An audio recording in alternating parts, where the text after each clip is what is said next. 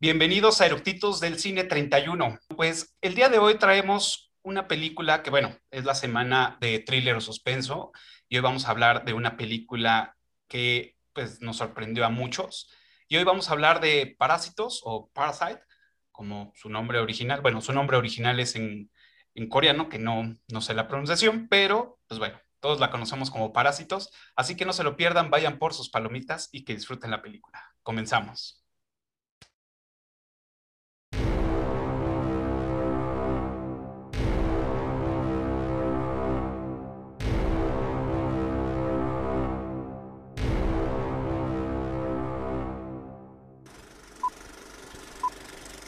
¿Ya está grabando?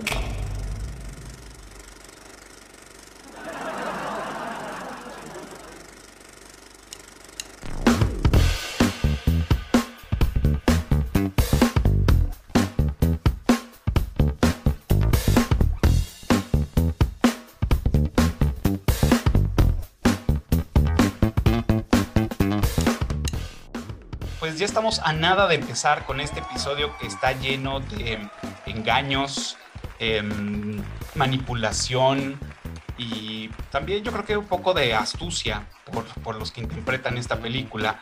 Y pues bueno, como ya les había dicho, hoy vamos a hablar de Parasite o Parásitos como la conocemos aquí en México o en Latinoamérica. Y pues bueno, como ya es costumbre y como ya saben, pues primero les voy a dar los datos generales. Y como director eh, de esta película es Bong Joon-ho o Bong Joon-ho, desconozco cómo, cuál sea la pronunciación. Ahí lo ubicamos en varias películas y como las que conocemos más, pues es el Expreso del Miedo, eh, Okja, El Huésped y pues bueno, varias películas este, coreanas que, que ha participado. Como guionista también es el mismo Bong Joon-ho. Este, espero que le esté pronunciando bien, si no, corríjame. Y como compositor en la música tenemos a Jael Jung, que él ha participado también mucho con, con Bong Joon en Okja, en Take Point y pues bueno, entre otras películas que la verdad desconozco, no, no he visto en las que ha participado. Y Parasite eh, tuvo eh, nominaciones como Mejor Logro de Diseño de Producción. Eh, también estuvo nominada para Mejor Edición de Películas. En este caso, pues ganó cuatro Óscares como Mejor Película, Mejor Edición, Mejor Guión Original y Mejor Largometraje Internacional. Que bueno, como dato eh, curioso, pues bueno, es la primera película de lengua extranjera que gana un, un Oscar como Mejor Película. Esta película se estrenó el 21 de mayo del 2019. O sea, tiene poco todavía. Y pues bueno, ya sin aburrirlos, sin nada más, eh, pues bueno, el día de hoy traemos unos eructitos, en este caso eructitas, que bueno, eh, son fan de esta película, les gustó muchísimo y pues bueno, traen como varios datos y vamos a platicar un poco más eh, profundo de esta película y su historia. Y pues bueno, les doy la bienvenida a nuestras invitadas que creo que sí, en esta ocasión van a aparecer por acá. ¿Qué tal? Bienvenidas. Bueno, yo ya las conozco y pues mejor ustedes preséntense. Hola, yo soy Ale, ya me conocen en otros capítulos y es un gusto estar aquí con ustedes. Perfecto, bienvenida. Y hola, yo soy Andrea, de lo mismo y muchísimas gracias por invitarme. Estoy muy emocionada y entusiasmada de hablar de, de parásitos. Perfecto, gracias. Bienvenida. Pues bueno, eh, básicamente o prácticamente este, me gustaría empezar con pues, la pregunta que, casi siempre hago y es, ¿por qué les gustó esta película y cuál fue la experiencia que tuvieron la primera vez que vieron? Bueno, pues creo que yo la vi este como con un cierto recelo porque pensé que era de miedo y yo no veo películas de miedo. Yo, o sea, yo le ponen a una película de miedo y estoy así de, ay, no, los sonidos ya me va a espantar, ya, ya. Entonces, como que la pensé que era de miedo y me sorprendió chingos al darme cuenta que no, que es otra cosa totalmente diferente y que te va a transportar a una onda social, una onda este humana también, creo yo. Este, muy profundo además, muy bien hecho, que es, que me pareció como uh, muy sorprendente. No me esperaba eso, me esperaba que me espantaran y más bien me espantó el wow, el mundo está, o sea... La realidad del mundo, ¿no? ajá, y como uno, ahora sí que desde su privilegio, puedes, o sea, te ciegas a lo demás, a lo que hay atrás de lo que estás viendo, todos los otros mundos que están viviendo los que te rodean, güey. Está, está mamón, está mamón, güey. Muy, muy cabrón. Sí, no eres la primera que escucho que dice que creía que era de terror. De hecho, yo también creía que era de terror, porque en los grupos donde estoy de cine de terror empezaron a, preguntar si ya la habían visto, no sé qué. Y ¿qué onda con esta película? Y cuando se estrenó en cine, ¿cuándo podía ir al cine? Allá. Ajá. Este, allá por 2019. Em, les dije a, a, mis hermanos y una amiga así de, no, es que vamos a verla, por favor, pero yo, o sea, yo sí ya había entendido así como, ah, se me hace que no es de terror, es más bien, según yo era como thriller, y fui a ciegas totalmente, ¿no? O sea, no había visto el tráiler, solo lo más que había visto era el póster.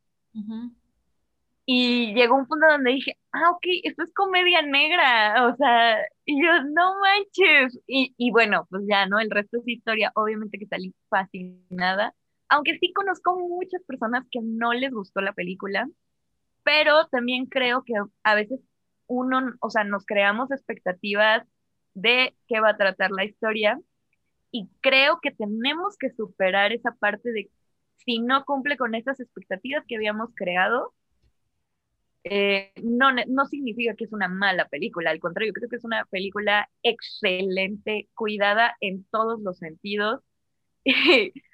y, bueno, o sea, realmente quizá no iba, o sea, no, no sació mi necesidad de ver una película de terror, porque como saben, yo adoro el cine de terror, Ale, vamos a tener que hacer un maratón para ponerte a prueba. Llevo años, años tratando de convencerla. No, me pongo mal, me pongo mal, o sea, de, de mano sudada, de respirar, de pararme del sillón y decirle, güey, necesito, dame cinco minutos para respirar y calmarme porque me siento aquí el corazón, güey, lo voy a escupir, no, no, o sea, me pongo muy mal. Y como me pongo tan mal, siento que no hay necesidad, güey. O sea, no. No, sí, si te pones mal, ¿para qué sufrir? ¿A quién le gusta sufrir? A nadie. Pero, Dale, dale. No, Cafa, o sea, no me vas a dejar mentir, que me paro y las manos me sudan y taquicardia y le digo, güey, no, dame unos minutos y camino por, por el cuarto donde estemos viéndola. O sea, no, no, no, no, no, o sea, no. Y cuando vi esta película, la vi yo sola y la terminé de ver y le dije a Cafa, la tienes que ver, güey. Esta película no te la puedes perder, no hay forma, o sea, la tienes que ver ya. Claro. No, no te puedo decir nada más, pero te digo, nuestra relación depende de que la veas. no, de hecho, digo, ahorita lo más que hemos logrado es que Ale, pues ahorita ya domina IT, pero IT la, la nueva. Sí. O sea, la nueva, o sea, sí hay como... O sea, como que siento, digo, y, no sé, pero creo que Ale es más de un terror, este, más, em, eh, más, más tranquilón, digámoslo. Yo creo que más bien el gore y el horror, es eso es a lo que le huye, ¿no? A la, sangre, a la, o sea, cosas Por ejemplo, A Quiet Place me pareció una maravilla. Claro. Una maravilla de película que dije, ¡Ah! Porque te va llevando en el silencio a, una tensión, ¿no? Bueno, pero ya nos estamos desviando, ok, ya.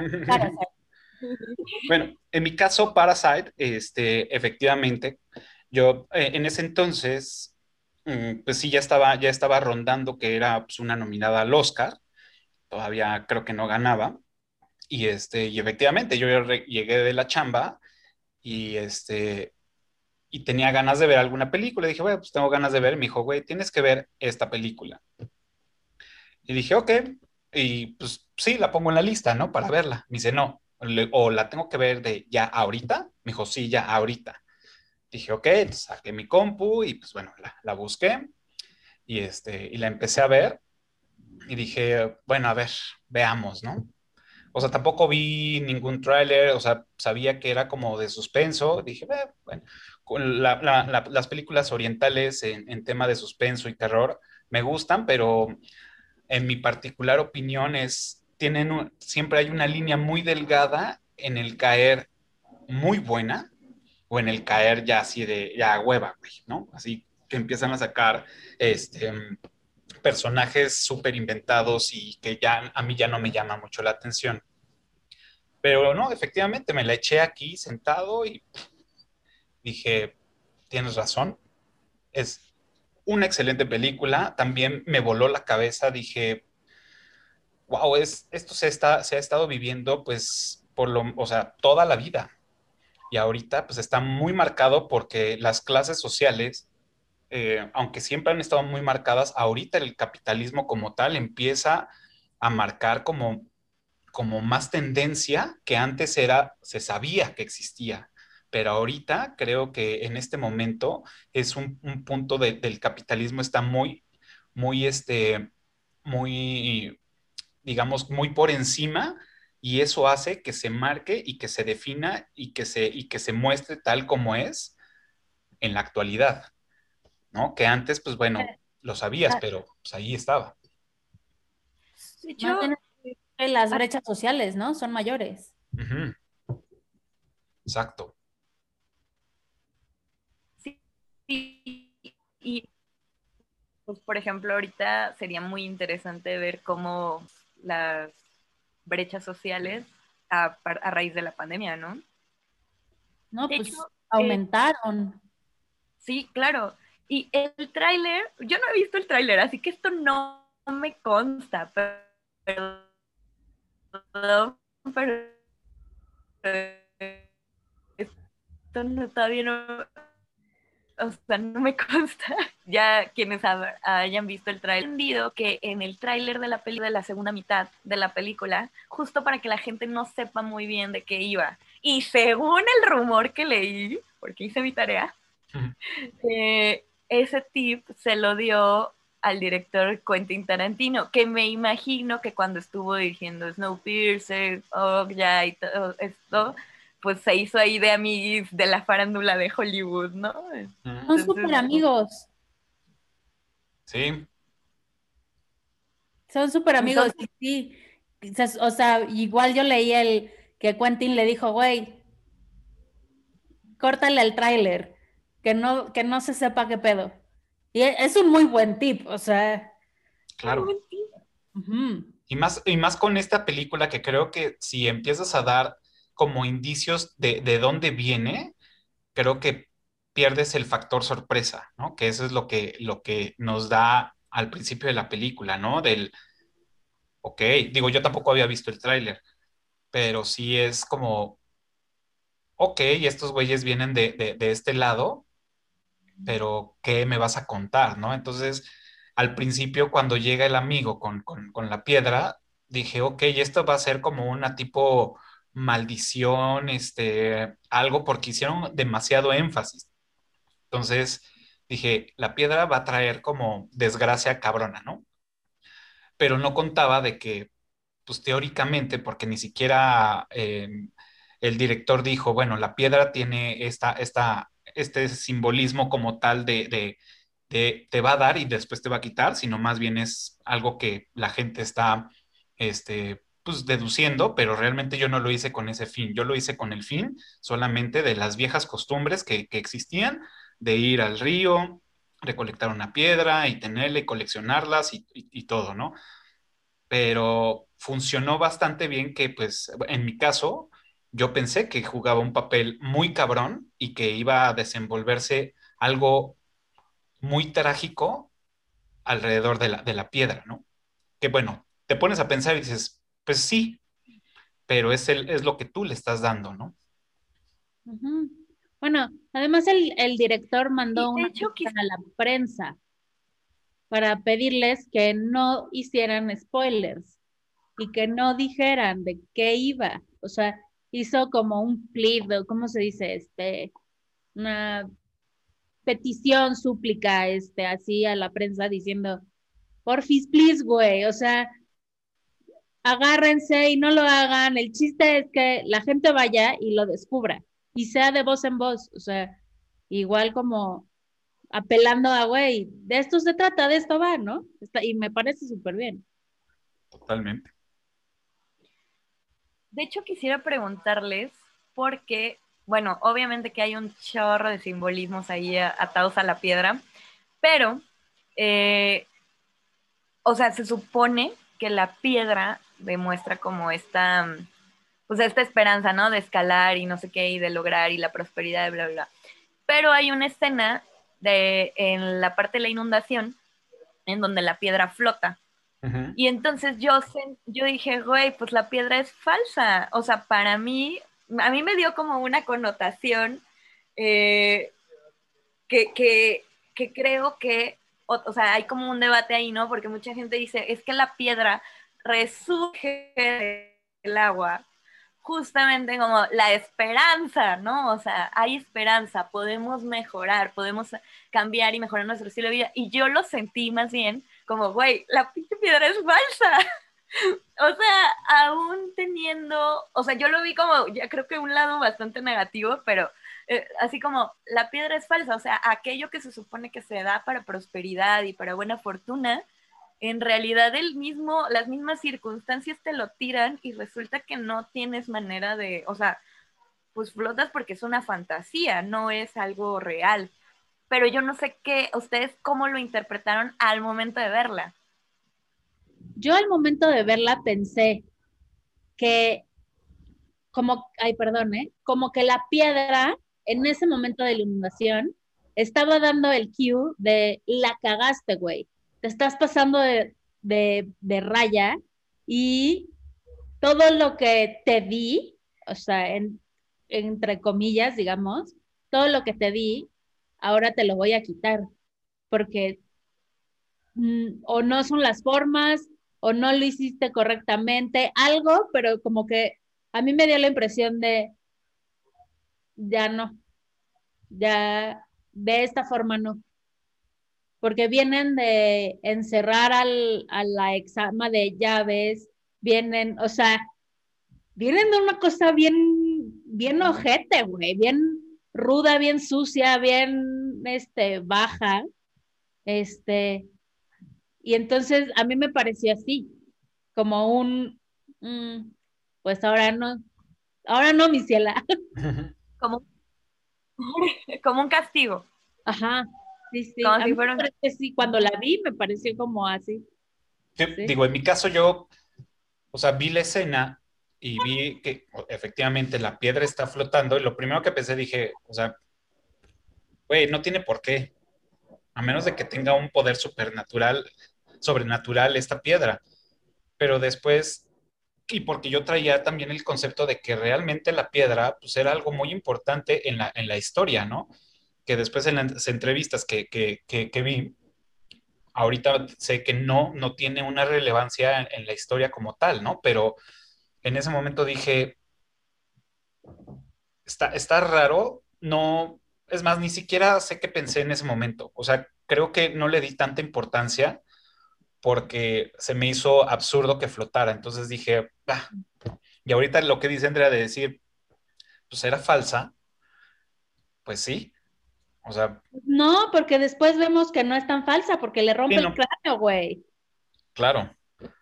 O sea, sí, le rompe el fucking cráneo al niño. Y la única indicación que le dio el director al hijo, digamos, que ahorita no me acuerdo cómo se llama, porque son Jim Go Ho, o sea, no, no, no me sé sus nombres ¿no? A Kevin. a Kevin. A Kevin fue la única indicación fue, preocúpate por ella, that's it. No le dijo qué significaba, no le dijo qué iba a suceder, o sea, no, no, no, sino es, mira esta piedra y te vas a preocupar por ella, that's it. Entonces, todo lo que podamos pensar alrededor de ella, pues pienso que también viene de lo nuestro, de, de nuestra circunstancia, ¿no? De, no Sí, es, es el valor que tú le quieras dar como individuo, ¿no? Y con la historia que se va desarrollando, qué tanto peso le quieres dar a la, a la piedra y que al final, como dices, pues lo, lo, lo interpretan, lo llevan muy bien como para que sí sea algo, o sea, Es que a partir de la piedra, ellos tienen cierto cambio, ¿no? Se, se suscitan ciertos cambios en su vida. Entonces, uno, uno dice, ah, pues sí, sí tiene sentido, sí tiene poder, o sí significa algo, porque a ellos sí les pasa algo, pero en realidad no es la piedra, sino el trabajo, ¿no? Claro, es el efecto placebo, ¿no? De decir, ok, te regalo la piedra enfrente de la familia y la familia pues tiene ese, ese, ese placebo y dice, ok, pero realmente la oportunidad viene con el chavo, ¿no? De decirle, oye, yo me voy y te quiero proponer como mi suplente. Y ahí cambia todo. Y ahí ¿Qué- se le ve a la familia y cómo es, me voy a hacer y voy a recurrir a tantos recursos pueda para salir de donde estoy. Claro. Ok, antes, antes de que sigamos, este, bueno, primero eh, quiero darle eh, la bienvenida a todos los conectados a Clubhouse.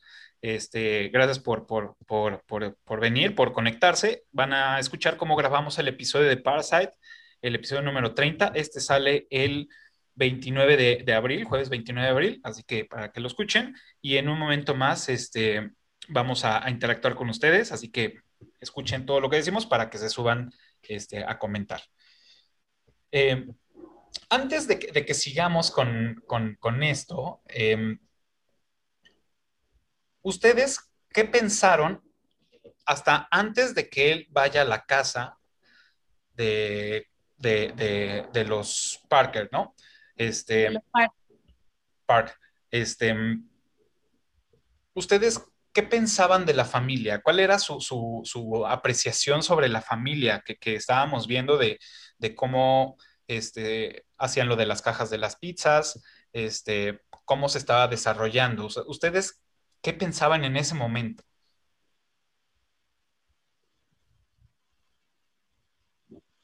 Fíjate que eh, al inicio, sí justamente creo que la película se esfuerza por hacernos creer que los parásitos son ellos al 100%, ¿no? O sea, por ejemplo, en esta escena de, de, mm, donde empiezan como a doblar las cajas de la pizza y que les vale y, empiezan, o sea, este tipo de personas o con, con unas actitudes que sabemos que detestamos socialmente, ¿no? O sea, que sabemos que son, son, ok, sí tienen una situación desfavorable, pero son aprovechados, se roban el wifi, este, doblan mal las cajas, hacen un desmadre, no sé qué. Y a mí me parece muy fuerte, por ejemplo, la escena de la fumigación, que me parece, según yo, es en la de las pizzas, que esa Sí. es otra, ¿no? O sea, porque pareciera que no les importa que la, la pizza, o sea, la caja donde que va a contener comida, alimento para alguien, esté llena de insecticida, ¿no? Pero esta mirada de, ay, es que no puedo pronunciar el nombre, déjame consultarlo dos segundos primero, porque se, Son Kang-ho, la mirada que pone y todos se están cubriendo así, tosiendo y ah, no sé qué, y de pronto el humo lo, bueno, el, el, insecticida lo, lo, así como, pues y ese creo que no, no sé si nos dimos cuenta, bueno, yo hasta mucho tiempo después sentí que era como este simbolismo para el, pues yo no soy un insecto, ¿no? O sea, no me voy a morir, yo no soy un parásito, justamente. Yo soy fuerte y tengo esta fortaleza de aguantar hasta eso, ¿no? Entonces se, se hace como que eso fue de las primeras mmm, cosas que nos quisieron mostrar para, para denotar el carácter del personaje principal. Claro. Que según yo es él, porque según yo es el actor fetiche del de, de director. Claro. Sí, sí, sí. Sí, al final pues yo creo que sí es el principal. Pero yo de la familia, o sea, sí concuerdo un poco porque al final esta primera escena de las pit, o sea, como que esta onda de la presentación, digamos, de la familia Kim, te hace sentir incómodo, güey. O sea, los colores, eh, todas las cajas, o sea, el amontonamiento de cosas, este, la suciedad, eh, te transmite humedad, olores, o sea, como que, híjole, está muy cabrón, porque te hace sentir muy incómodo y como bien dice Andrea, piensas, ay, estos güeyes son los parásitos, o sea, estos güeyes son los que no sé qué, y después te das cuenta que, o sea, sí, pero también hay otros, o sea, también está la otra contraparte y a mí lo que me pareció fue, más allá de robarse el internet, es no tienen, güey. Van a hacer, o sea, están haciendo como medio lo posible en las circunstancias que tienen, pero hacen como medio lo posible mediocremente, güey. Ni siquiera es como de, ok, lo vamos a hacer súper chingón, no, sino ya están súper cansados, ya están hartos, ya, ya llegaron a un punto como de hastío, ¿no? O sea, así lo dejo, pues. pero, pero me pareció pues, incómodo y además triste. O sea, está cabrón. Sí. O sea, yo, yo cuando la empecé a ver, em, te muestran primero pues, al hijo, ¿no? A, Kevin. Y, este, y, y, te da a notar que es un chavo que pues tiene un potencial, que tiene, que es una persona bien intencionada, que este, que incluso hasta dice, o sea, trata de esforzarse para entrar a la universidad y no ha podido aprobar el examen cuando platica con su amigo y se ve muy agradecido por la oportunidad que le da, ¿no? Eh, en el, tema con la familia, como dice Ale, es, una casa que te sientes encerrado, o sea, está todo amontonado, está a oscuro. Puedes entender que a lo mejor la, la, parte económica pues no, no, no es fluida porque pues bueno, o sea, lo vemos y por eso tienen la necesidad, y entrecomillado, la necesidad de robarse el wifi. Este, la escena en el baño, cuando están, cachan un poco de la señal y están viendo ahí cada quien lo, lo, que quiere. Son, son como esos, esa parte que digo, que, dije en ese momento, ujula, sí la tienen difícil, pero cuando escucho hablar al papá, es cuando digo, güey, o sea, ahí está el, el, el, problema, radica ahí.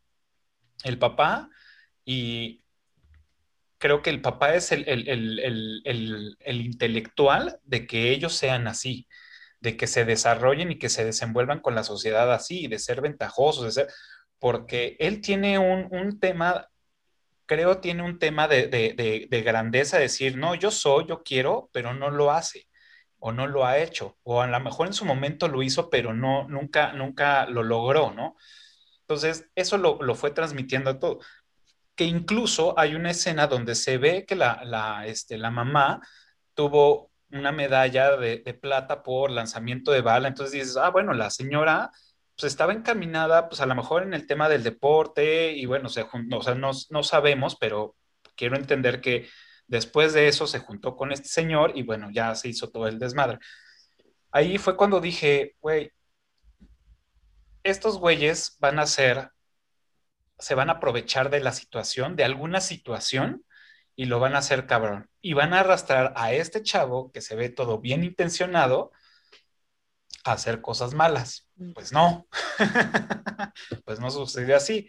Más bien, él vio la oportunidad y bueno, ahí todos pues se leen, o sea, saben perfectamente cuál es el rol que juega cada quien y las habilidades que tiene cada quien para explotarlas, en este caso, pues lograr que pues todos estén dentro de la casa, ¿no?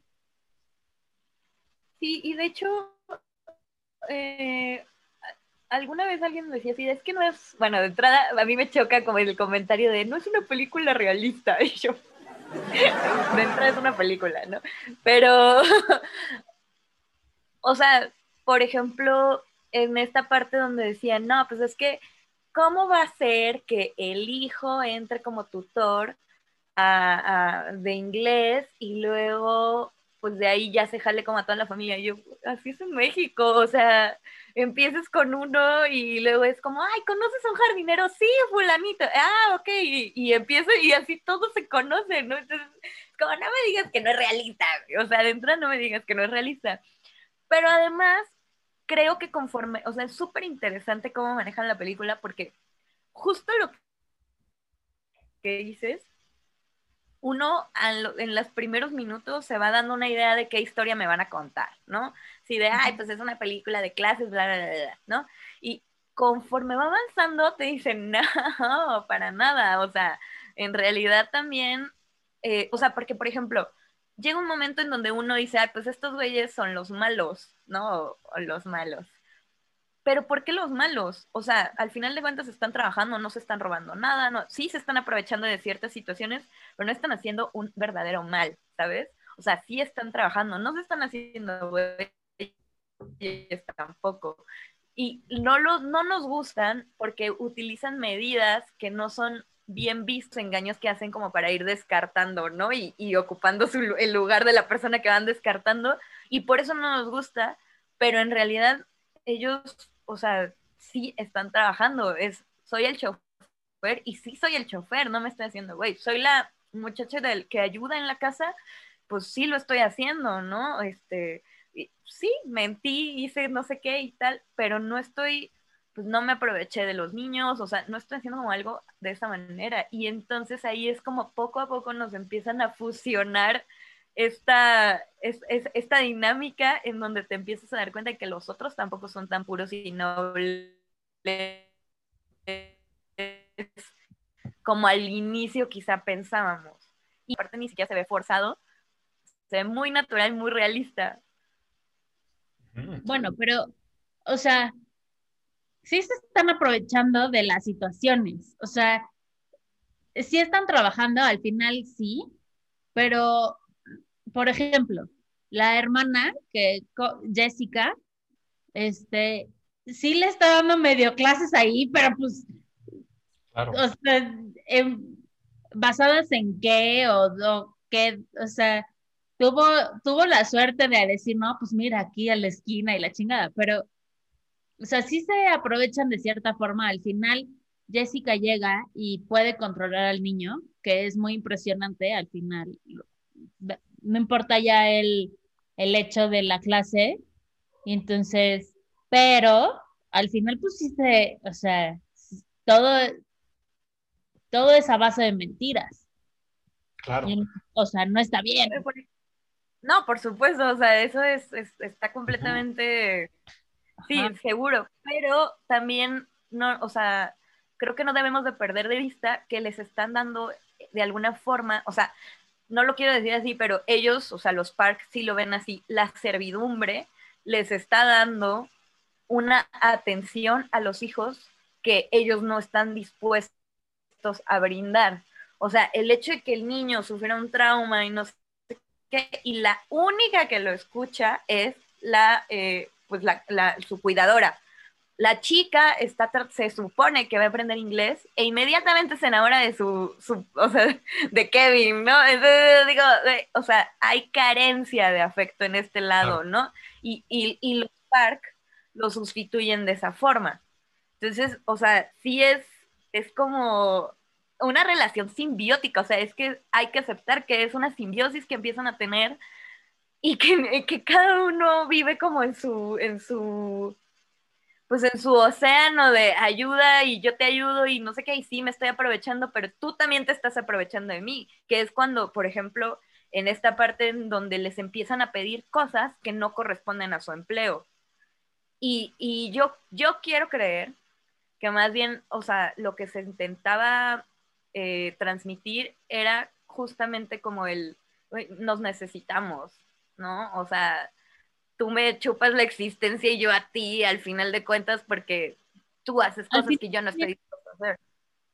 Claro.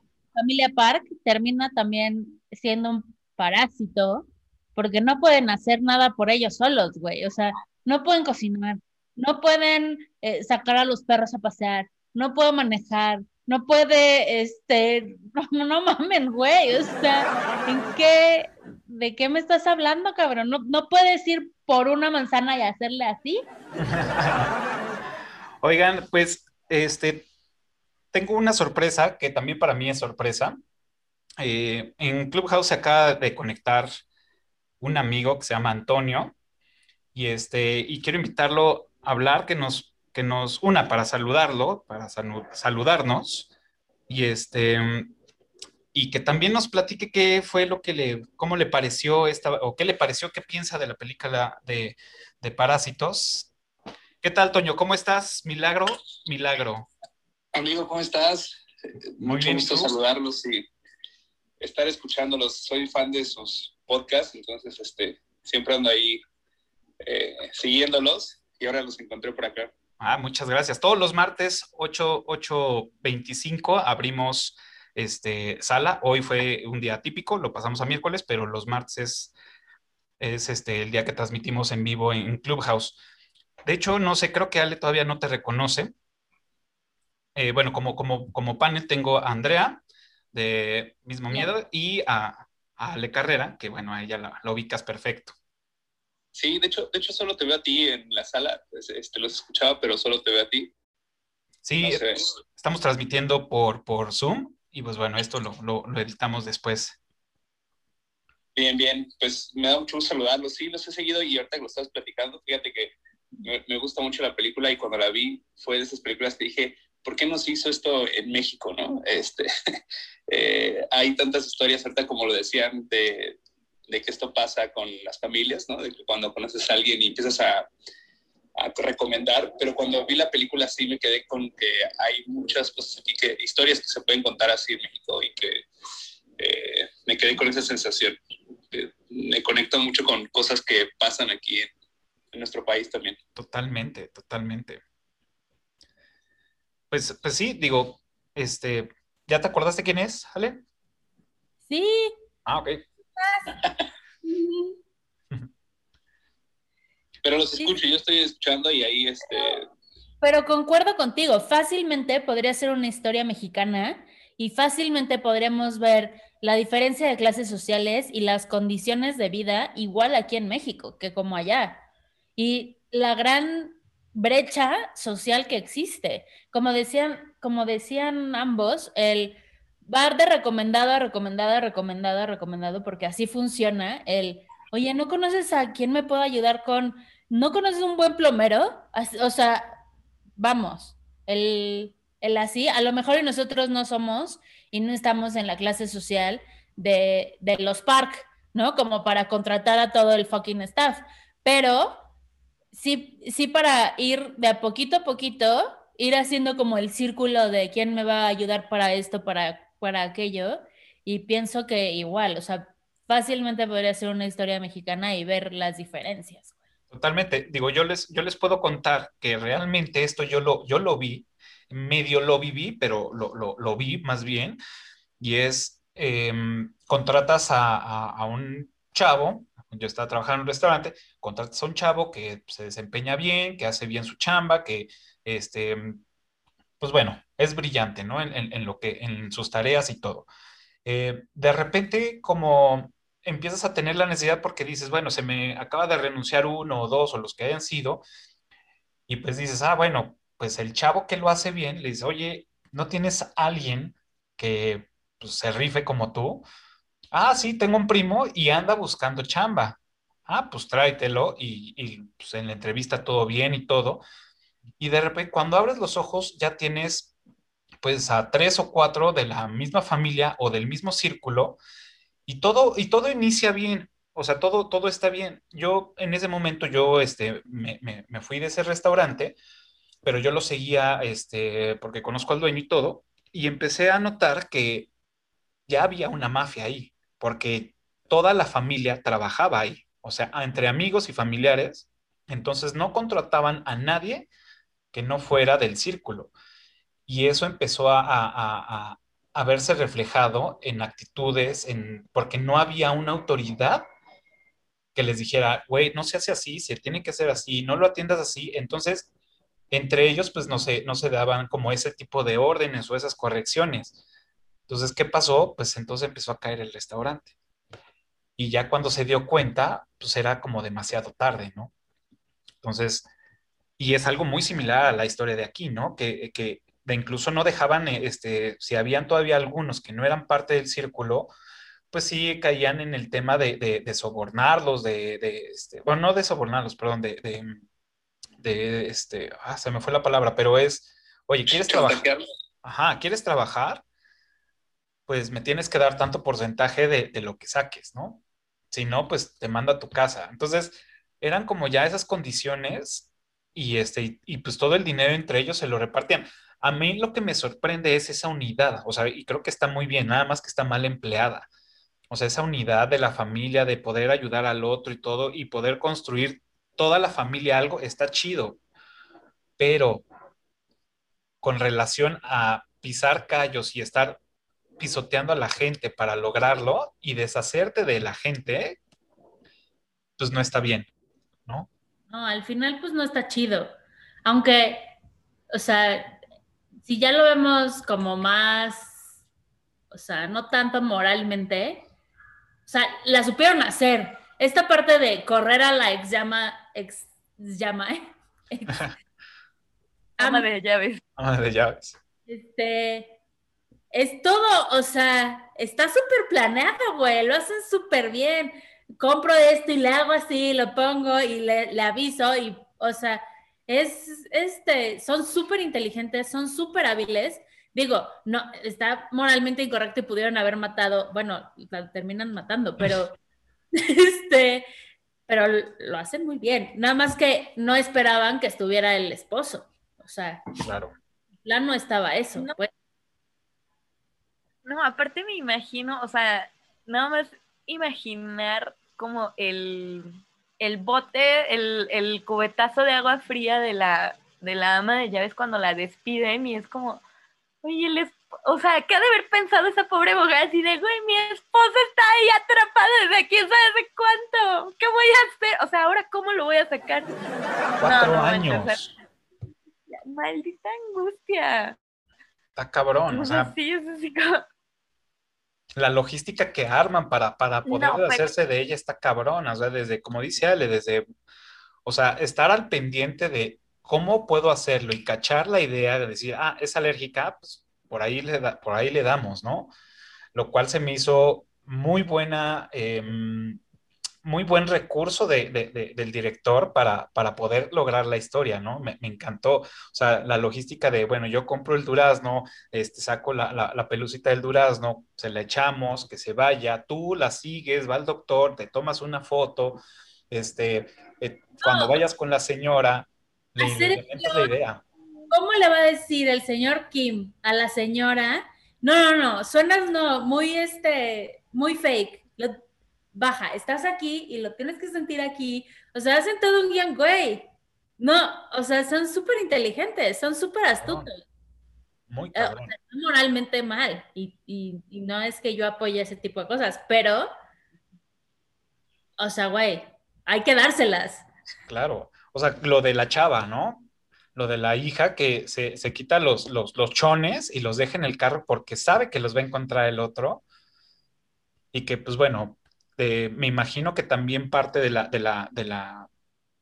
pues de la cultura oriental y, esa parte de, de, deshonrar los lugares y todo, este, tiene un mayor peso, ¿no? Yo creo que en otro país, o a lo mejor hasta aquí en México, de, oye, cabrón, no mames, güey, pues hay un hotel, güey, ¿por qué te ven a Ahora te lo, lo, limpias, cabrón, ¿no? O no sé, le, dices algo, ¿no? Porque al final, al parecer, se bien su chamba. Güey, te cacho a través y te vas a la verga.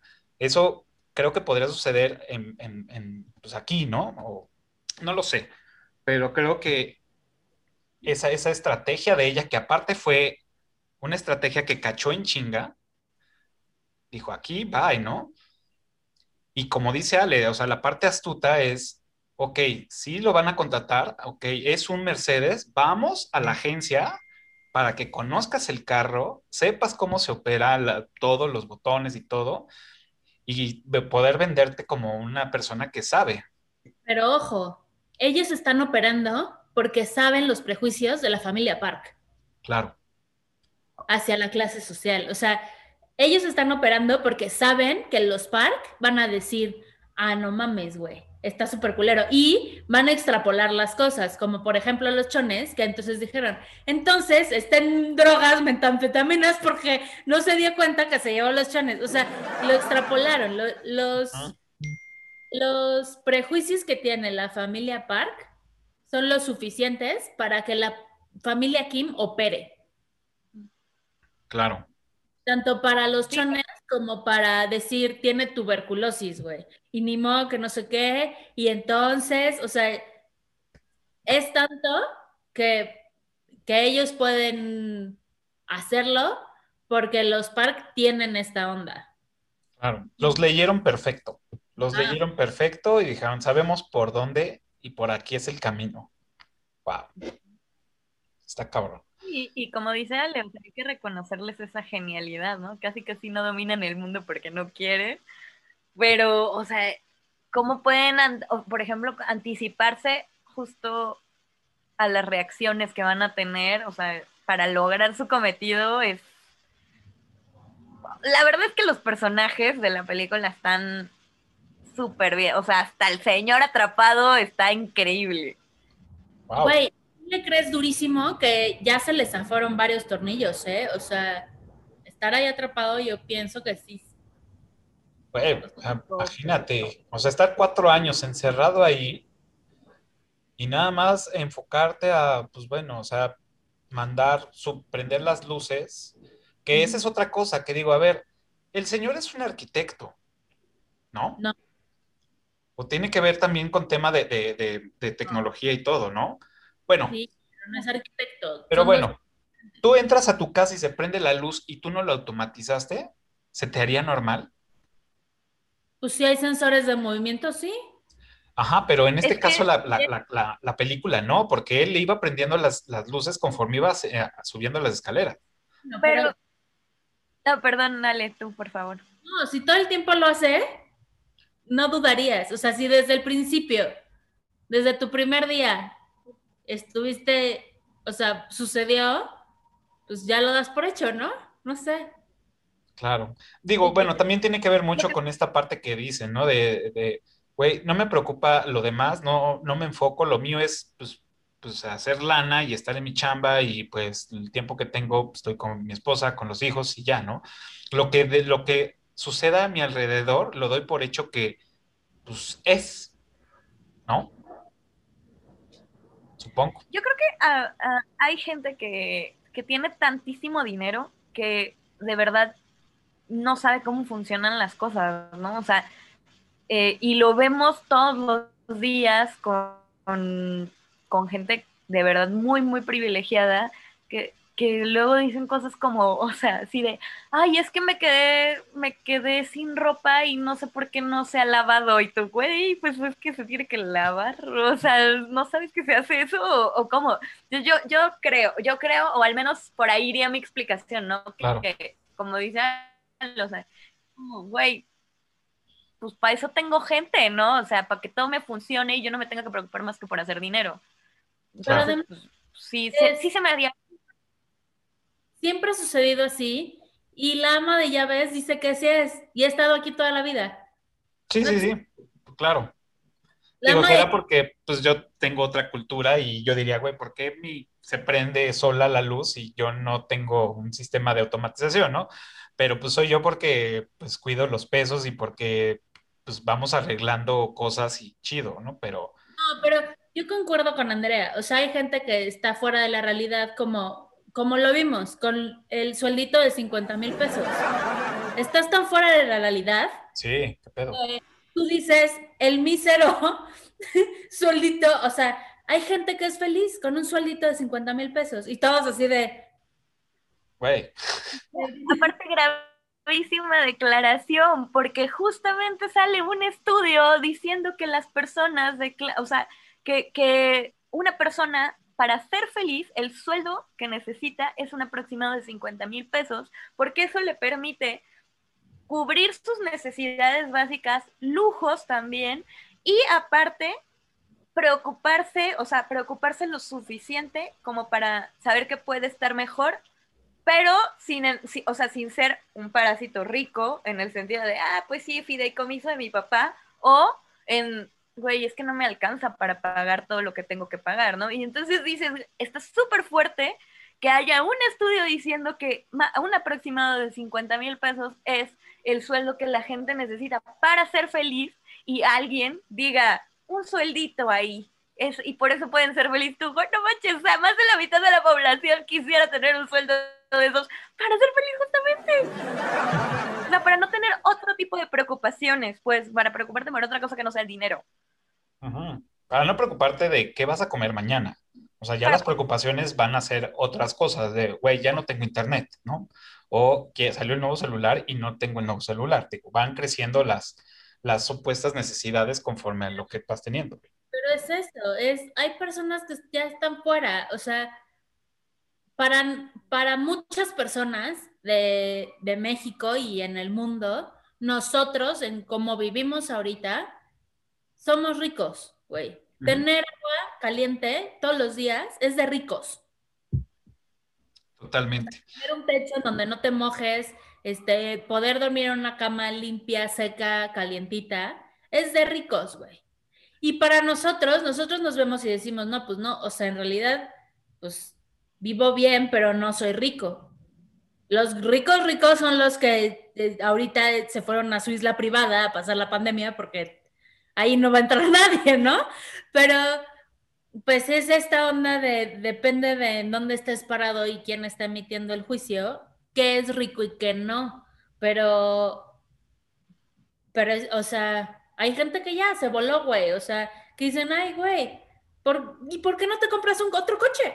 Si a este le son, o sea, claro. Pues, que no es tan fácil, porque, o sea, güey. Oigan. Hay un. Ah, perdón, Este, rapidísimo. Eh, se acaba de conectar Víctor. Y pues bueno, bienvenido, Víctor.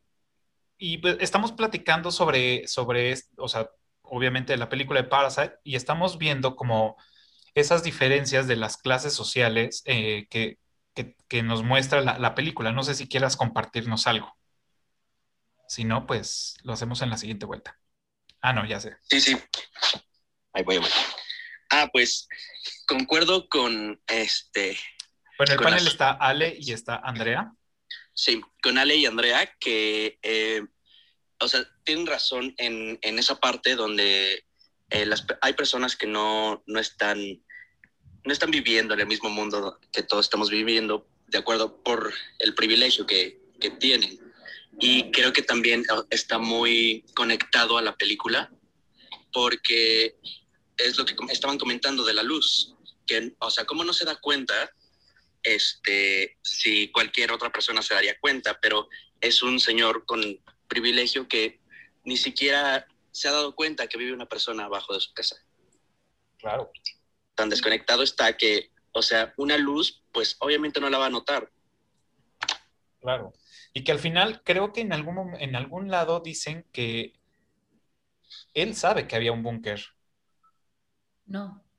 O alguien sabía de un búnker, ¿no era la, esposa o el, señor, no? No, el, primer dueño, el arquitecto. Pero cuando vende, no les dice que hay un búnker y entonces la ama de llaves dice, a huevo, de aquí soy. No les dijo. Y se lleva el esposo. muy bien. Bueno, ah. eh, ¿algún otro dato curioso que, que tengan a ver, vengan, vengan los datos curiosos. Gracias, Víctor, y ahorita nos seguimos con, las intervenciones. Que algo que de lo que más me gustó fue em, que visualmente hayan hecho estas divisiones, que ahorita ya son como muy sonadas, estas divisiones de las clases sociales valiéndose de lo que ves en cámara, ¿no?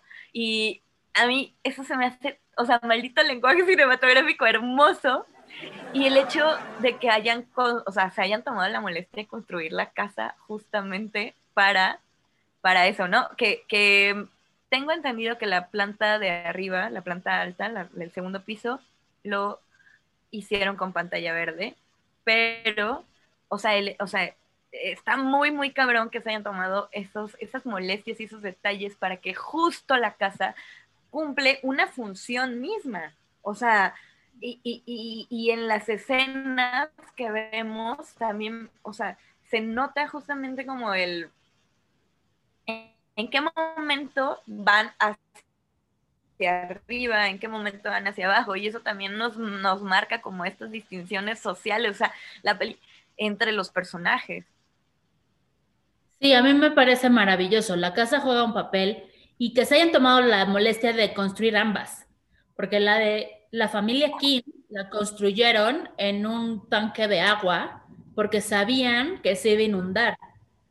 Pero además, el director sabía perfecto cómo quiero la luz, porque las luces, o sea, a mí una de las grandes cosas que descubrí ahora que hice mi tarea para este capítulo es, él estudió sociología en la universidad que le da, que le da el certificado a Kevin, a, a Josey University. Y entonces lo que él dice es, las clases sociales son súper marcadas y hasta el olor es una clase, o sea, se distinguen las clases sociales, ¿no? Y entonces lo que decía es, los colores y la luz en, en las casas también es, o sea, son este, signos de, de diferentes clases sociales. Y entonces él decía, yo tengo súper claro cuál es el tipo de luz que quiero en la de los Kim cuál es el tipo de luz que quiero en la de los Park. Porque la de los Park son más ventanales, mucho más brillante, mucho más limpio, mucho más, este... Mm, colorido. Eh, no, más colorido pero frío. Y en la de los Kim es una luz mucho más este, cálida, o sea, como de si esto es un hogar, digamos, pero es más sucia, es más, este, mm, eh, no es tan limpia, pues tienes contrastes de diferentes luces en diferentes partes, entonces lo hace un poquito más sucia, más eh, visualmente es como, ¿cómo se diría? Como fog, como bruma, brumoso. Claro. Perdón.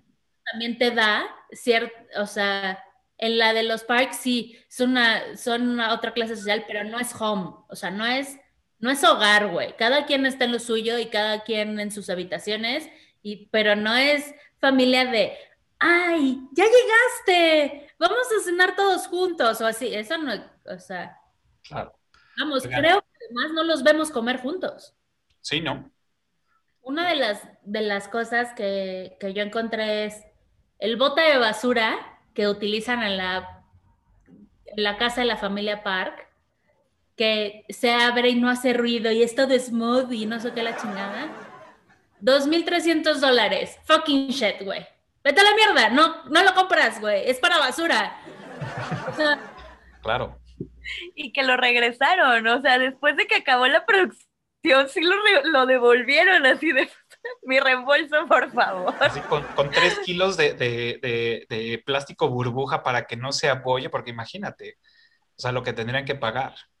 No mames, o sea, hay gente que compra un bote de basura de, o sea, y si, y si, se, y si nos fijamos bien, es un bote de basura chiquito, ni siquiera para bolsa grande negra, ah. güey.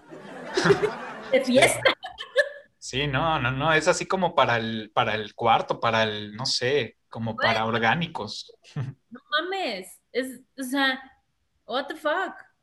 Y aunado al, al comentario que dice Ale del de, de, el excentricismo de un bote de basura que cuesta miles de dólares, pues también hay una escena que nos, nos muestra la bolsa de, de, la señora Park, ¿no? Que es un, una bolsa Hermes que cuesta, puta, miles de, dólares también, que de hecho no es la más cara de la marca Hermes, pero sí, este, sí es muy cara, que simplemente la usó para ir al súper. O sea, no es para una, un evento este, mamón que digas, bueno, tengo que ir bien, este, em, no sé, con buenos, buenas este, garras y, todo, y pues una bolsita coquetona para que se vea de dónde vengo. Simplemente una bolsa que vale muchísimo, pues me la llevo al súper, porque pues lo tengo. Está cabrón. Pero vemos a la señora Park en el súper y yo, por ejemplo, hago la comparación, ¿no? Me voy a comprar un arroz. Ah, bueno, pues este tiene tanto gramaje y cuesta tanto. Este tiene tanto gramaje y cuesta tanto. O sea, es simple, ¿no? Ella va al súper y toma.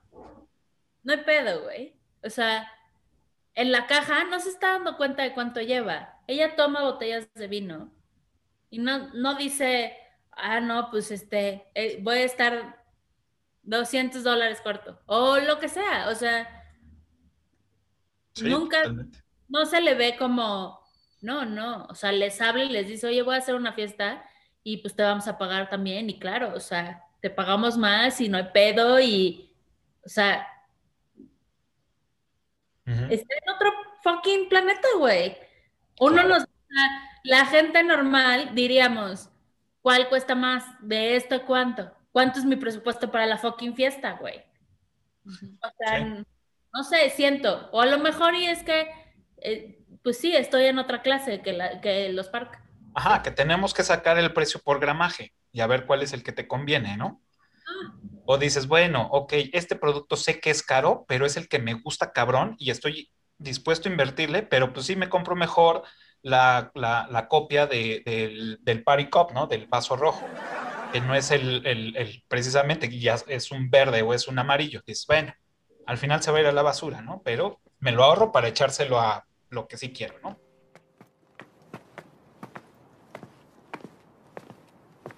아 잠깐 제시카 외동딸 일리노이 시카고 과선배는 김치모 그는 이사촌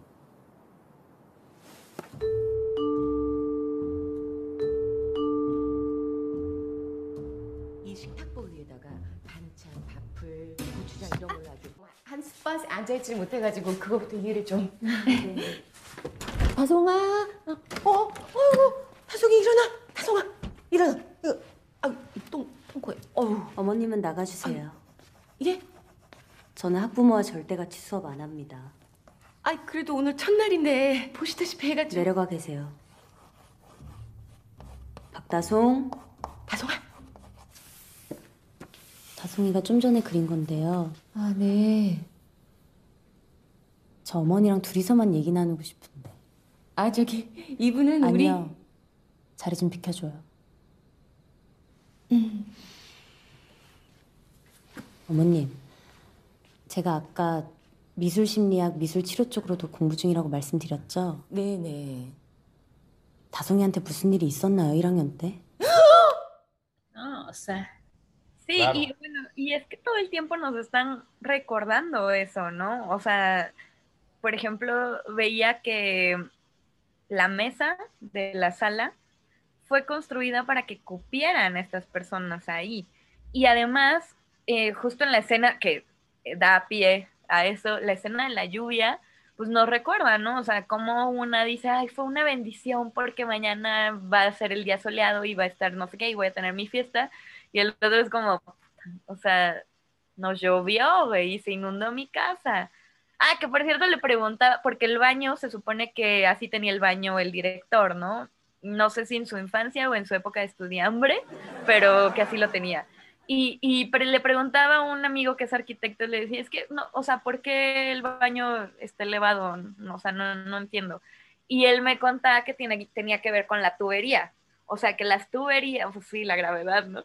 Que la, o sea, si, como la casa está hacia abajo, la tubería está, incluso, o sea, es, es que hasta eso tiene una simbología, o sea, tú estás más abajo que la tubería que transporta tus propios desechos, porque Sí. como, la, como tu casa está más abajo, tienes que levantar y elevar el, el, el excusado, el sanitario, para que se puedan ir tus... O sea, eso es así como, güey, hasta en eso lo hasta eso cuidaron, maldita sea. Claro. Y es, y Y es, hasta eso la sociedad se, o sea, hasta eso denota una clase social. Totalmente. Y es algo que vemos en toda la película todo el momento. O sea, la dirección de la cámara, cuando los Kim van a la casa de, los Park, siempre la toma es de abajo hacia arriba. ¿No? Y cuando regresan a su casa es, o cuando ellos los ven, es la toma es de arriba hacia abajo. Entonces, y lo vemos, o sea, es muy claro el ejemplo que para llegar a la casa de Park, si es subir a la colina y todavía subir escaleras, escaleras para poder llegar a la casa, ¿no? Y para llegar a la casa de los eh, hay que bajar y bajar y bajar y bajar. Y ya cuando llegaste a ras de suelo, tienes que bajar para entrar a tu casa. Entonces, sí está, la lluvia y de cómo la lluvia, cómo el agua va para abajo mientras ellos van para abajo, es súper fuerte, güey. está muy cabrón. Te habla de, de todo. Y ya cuando estás abajo es, se está inundando con aguas fucking negras, güey. Claro, totalmente. Y luego viene lo que dice Andrea, que la señora aquí, la señora Park dice, es una bendición, y los otros en un refugio, y el señor Kim, que es el chofer, se le ve en, en el coche, el, lo voy a, o sea, voy a perder aquí. Voy a perder mi, mi racionalidad y mi comportamiento, porque entonces es, fue una bendición, no sé qué, la chingada, y no, vente a la, o sea, vas a poder comer salmón y vas a poder comer, le está diciendo, y luego huele y baja la ventana después de escuchar todo el discurso que dieron sobre los olores, y lo ves en la cara de lo voy a perder, güey. O sea, ya, ya estoy llegando a mi límite de, de vivir, ver cómo viven otras personas y cómo vivo yo. Claro, totalmente. No, mames, ese, Está ese es- muy, está muy fuerte. está súper fuerte, güey. El, todas las escaleras, todo el agua que va con ellos y, y mientras más bajan, más sucia es. Qué fuerte, güey. Qué fuerte. Vamos a, vamos a, a- a pedir a los que nos están escuchando en Clubhouse, este, que están en audiencia, si quieren platicarnos algo, su experiencia, este, algún concepto que hayan visto que les haya llamado la atención de esta película, pues solamente levanten la mano, los paso a como speaker para que nos, nos hablen de, pues, de lo que piensen de esta película. ¿Alguien se anima? Si no, no se preocupen, podemos hacerlo más adelante. No pasa También nada. retomando un poco lo que contabas, Ale, de que justo pues la lluvia va de arriba para abajo. Físicamente la lluvia nunca va de abajo para arriba. Y se supone que eso también, es que maldita película está cargada de simbolismos, ¿no? Eh, que eso también tiene mucho que ver. O sea, es, es, la tendencia es que las personas bajen, o sea, que, que la, la gente que está abajo no pueda subir. Y, y eso también se hace súper, súper fuerte, ¿no? Y bueno, pues el final, o sea, de hecho, bueno, es que no, no sé si ya adelantarme con el final. Sí, hay que darle, digo, podemos ir arriba, abajo. O sea, nosotros tenemos chance de subir y bajar. Ok. Muy buena. O sea, eh, eh, eh, yo ya estaba fascinada, ¿no? Con la película, así de, oh, por Dios, que esto está está muy cañón. Y de pronto llega el final en donde este, el, eh, Kevin por fin compra la casa y no sé qué. Y yo, ¿qué? Y de pronto, ¡pam! O sea, te, te lo, te, te truenan todo y es como, no. ¿Por qué? Porque Kevin se tardaría más de 500 años en juntar el dinero para poder comprar esa casa. O sea, más de 500 años. Claro. No va, o sea, no mames, no va a ser posible. El señor se va a morir ahí. That's it. Sí, está El cabrón. mismo destino que el, el otro. Ajá. ¿Qué O buscar la forma de volver a entrar. ¿No? En este caso, Kevin tendría que buscar la forma de volver a entrar a esa casa para poder sacarlo, ¿no? Que bueno, ya lo hizo una vez, puede ser que otra vez. Pero a Kevin ya lo condenaron. Ah, cierto, estaba, estaba fichado ya, digo, habían salido ya de la cárcel él y su mamá. Claro. Mm. Ellos ya los condenaron y Kevin quedó con esta onda en el cerebro por la, por la piedra, digamos. Claro. Sí, sí, sí. Eh, Tienes that's- toda la razón. Y- Está y muy que, cabrón. que también en el momento de la fiesta donde... Ustedes sigan, yo voy por más cerveza. ¿Ya me escuchas? ¿Sí me escuchas bien? Ah, que, que esta escena en donde asesinan a la hermana y, el papá está desesperado tratando de salvarla, pero pues también el, el niño pues está, está conmocionado y no sé qué, este, y lo quieren llevar al hospital. También es otro recordatorio, ¿no? A las clases eh, superiores, ricas, no les interesa lo que, lo que pasa a los demás, ¿no?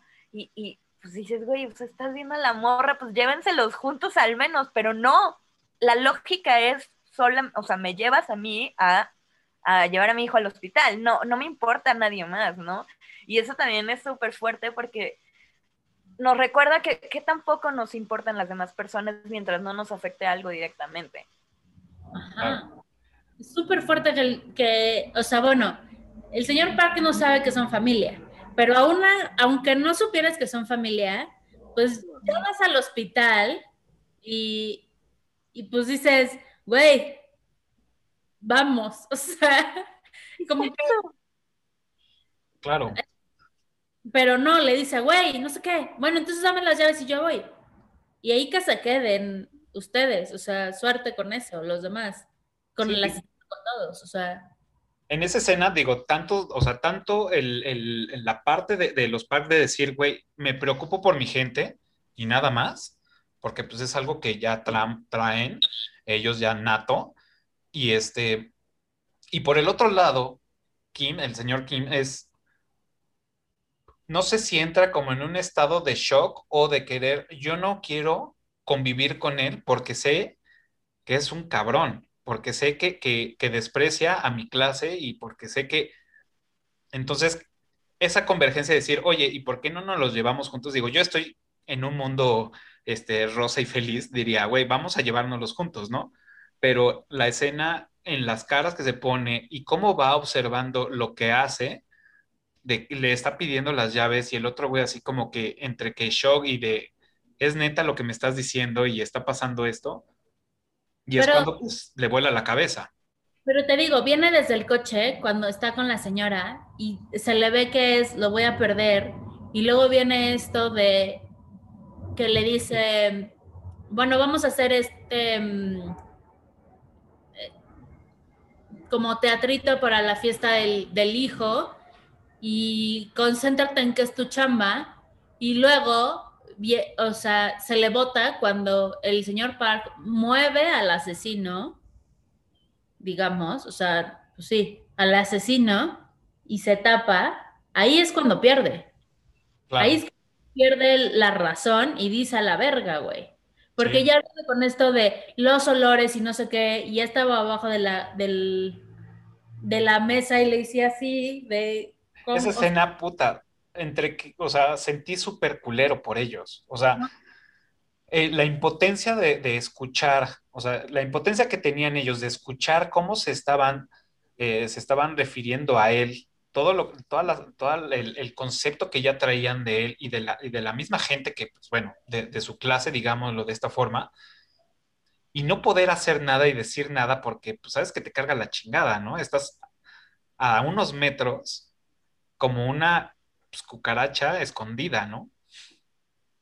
¿no? No. Que es el simbolismo de, de, pues, en este caso, ¿no? De, de la película, pero es, sentí súper culero, o sea, digo, creo que en algún momento nos ha pasado, o nos ha pasado a la mayoría, escuchar comentarios negativos o, o- o nefastos o mala onda, creyendo que no estás escuchando.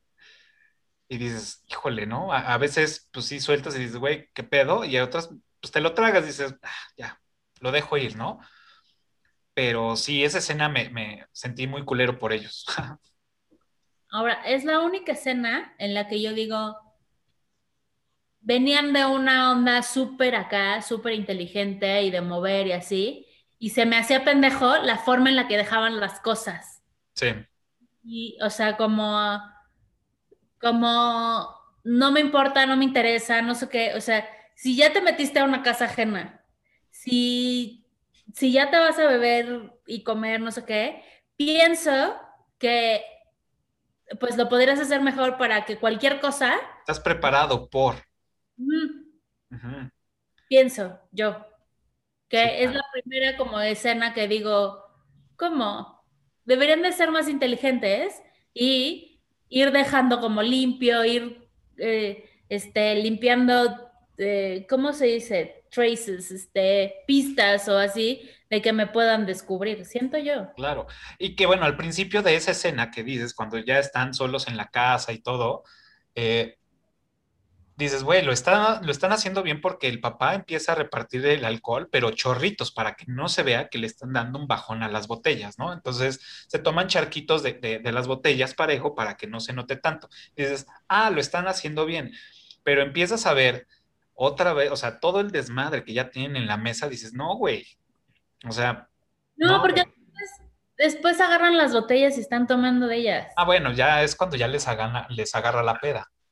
Sí.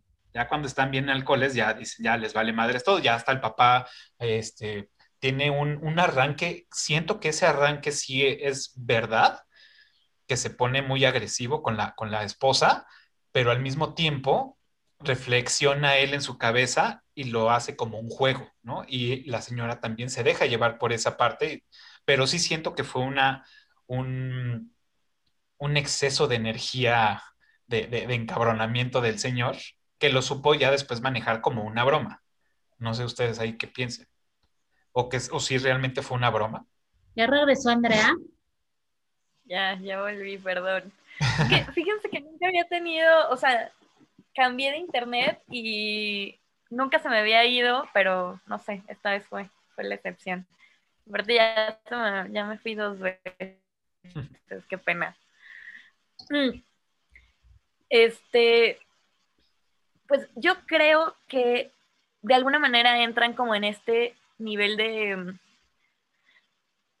de toxicidad que puede, que puede tener cualquier, cualquier tipo de familia, pareja, persona, y que al final de alguna manera como que le cae el 20 porque es como, estamos disfrutando, ¿no? O sea, estamos juntos disfrutando algo que pocas veces podemos disfrutar, o que quizá si no tuviéramos estos empleos nunca disfrutaríamos aún colgándonos de los demás. Entonces, pues no, no, no cebarlo, por así decirlo, ¿no? A mí, Al menos esa impresión me dio. digo, y, y ahí ahondando un poquito más es eh, igual con la psicología y con el, y con el tema de- del perfil de, de- de- de la familia Kim, es, sí son pendejos para muchas cosas, como para no anticiparse a problemas, pero son muy astutos bajo la presión. Reaccionaron perfectamente para que no los, no los descubrieran. O sea, todo el mundo sabía qué tenía que hacer para que no los descubrieran. O sea, como que la, la- no sé, no sé cómo, cómo llamarlo, no sé, digo, no, no soy este psicólogo ni mucho menos, pero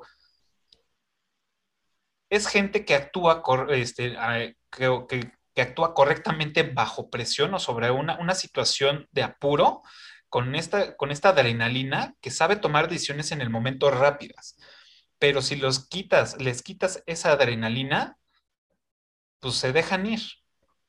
Y es pues los errores que cometieron que los llevó pues a, al fondo, ¿no?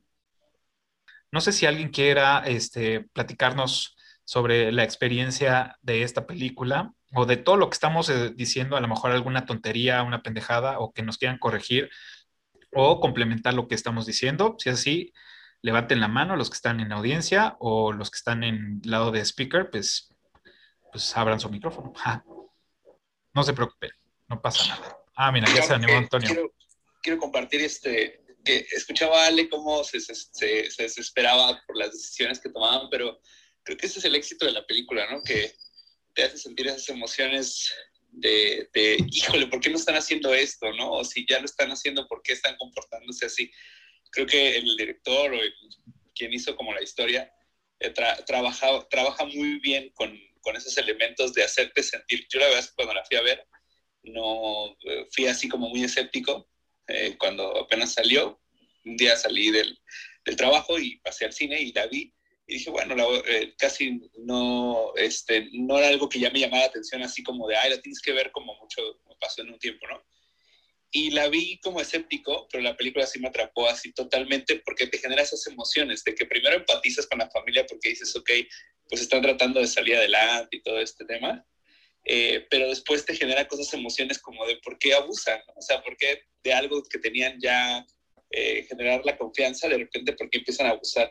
Pero creo, en términos, digo, a lo mejor ustedes saben más de ese tema de cine, así, pero eh, eh, de guiones, pero esa, esa forma en la que te lleva él en toda la película a sentir esas emociones contradictorias, eh, es así como, la- yo salí de ahí de cómo lo hace, ¿no? ¿Cómo, cómo, cómo se le ocurrió esto? Eh, y cada que la veo me hace sentir esa sensación.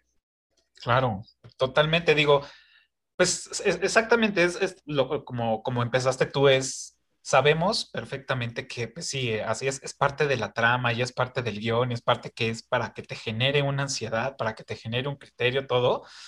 Pero sí, híjole, güey, de repente sí, pues es el efecto, ¿no? Lo hacen también que dices, no, güey, no mames, no hagas esto, este, o sea, empiezas a, volarte la cabeza con, con, esas decisiones que llegan a tomar, no, cabrón, deberías de hacerlo así o así, ¿no? Pero bueno, es, exactamente como tú dices y, y pues es parte de, ahora sí que de la magia para que tengan al espectador pues ahí, ¿no? Tronándose los dedos, este, estando sintiendo algo, ¿no? Está cañón. Claro, y lo comparo mucho, no, no quiero comparar, pero de repente ahora he estado leyendo mucho sobre eh, las críticas que hacen de las películas mexicanas y te decía al principio que de repente digo, estas historias están aquí, ¿no? Las tenemos nosotros y no las hemos capitalizado.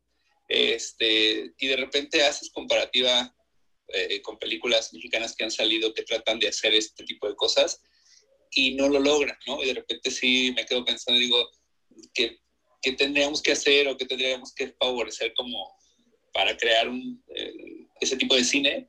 Este, no sé, te lo pregunto porque sé que haces muchos análisis, sé que no te metes en temas de tanto películas mexicanas, pero a veces sí me queda esa sensación de cuando veo algún tipo de película así, de, ah, porque sumado a eso, también si, si, lo has tocado, lo has hablado algún día, hay una gran cantidad de producciones en Netflix eh, coreanas que manejan muy bien sus storytelling y que digo así de wow, ¿no? O sea, ¿qué están haciendo o qué están haciendo esos directores, esas personas para, para generar ese tipo de historias?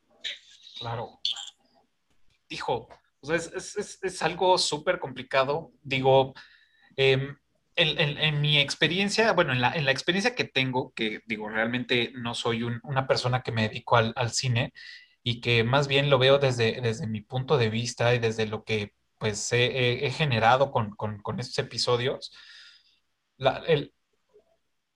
creo que este tipo de historias, una, como, como, como dicen, es, caben en cualquier país, caben con cualquier director, solamente es que decidan, decidan hacerlo y la parte más difícil es que decidan cómo hacerlo, demostrar la parte cruda como es, como tal, como debe de ser, pero hay muchos que caen en el romanticismo y es pues mostrar como a media, a media tinta, a media luz, ¿no? Como para hacerse como más interesante la, trama, ¿no? No darla como de putazo, como un, este, como digamos, un Roma que te dice, así es este pedo y, y así fue, ¿no? Y ya no quiero explicar más. O como esa película de, así es esta situación y donde te quepa, pues aprovechala, ¿no? Y es, y es que lo vemos reflejado aquí como en México, como en otras, en otra parte del mundo, que seguramente sucede, pero pues bueno, ahora nos tocó a nosotros. No sé qué, qué piense Ale o Andrea. Creo que sí es complicado como contar, o sea, la forma en la que cuentas una buena historia, porque pues buenas historias hay por todos lados, ¿no? Y la cosa con México, digo, no, no, no estoy muy segura porque yo tampoco ando metida como en la producción de cine o cosas así. Sé que hay gente que pues, luego me ha contado como chismecitos, pero eh, pues al final es pues que se busca la taquilla y hemos demostrado como audiencia que no vemos ese tipo de películas si son mexicanas quizá si son de otro tipo y tienen otro tipo de reconocimiento, pues las, las voltean a ver, pero en realidad como pueblo, pues la taquilla demuestra que se prefieren las comedias, ¿no? Por ejemplo. Y pues eso es lo que se hace, porque pues imagínate una industria tan gastalona como es este, el cine, pues no va a gastar en algo que no van a ver y pues por eso también manejan presupuestos que no tienen punto de comparación con, películas, pues ya sea de Hollywood o, u otras producciones, ¿no?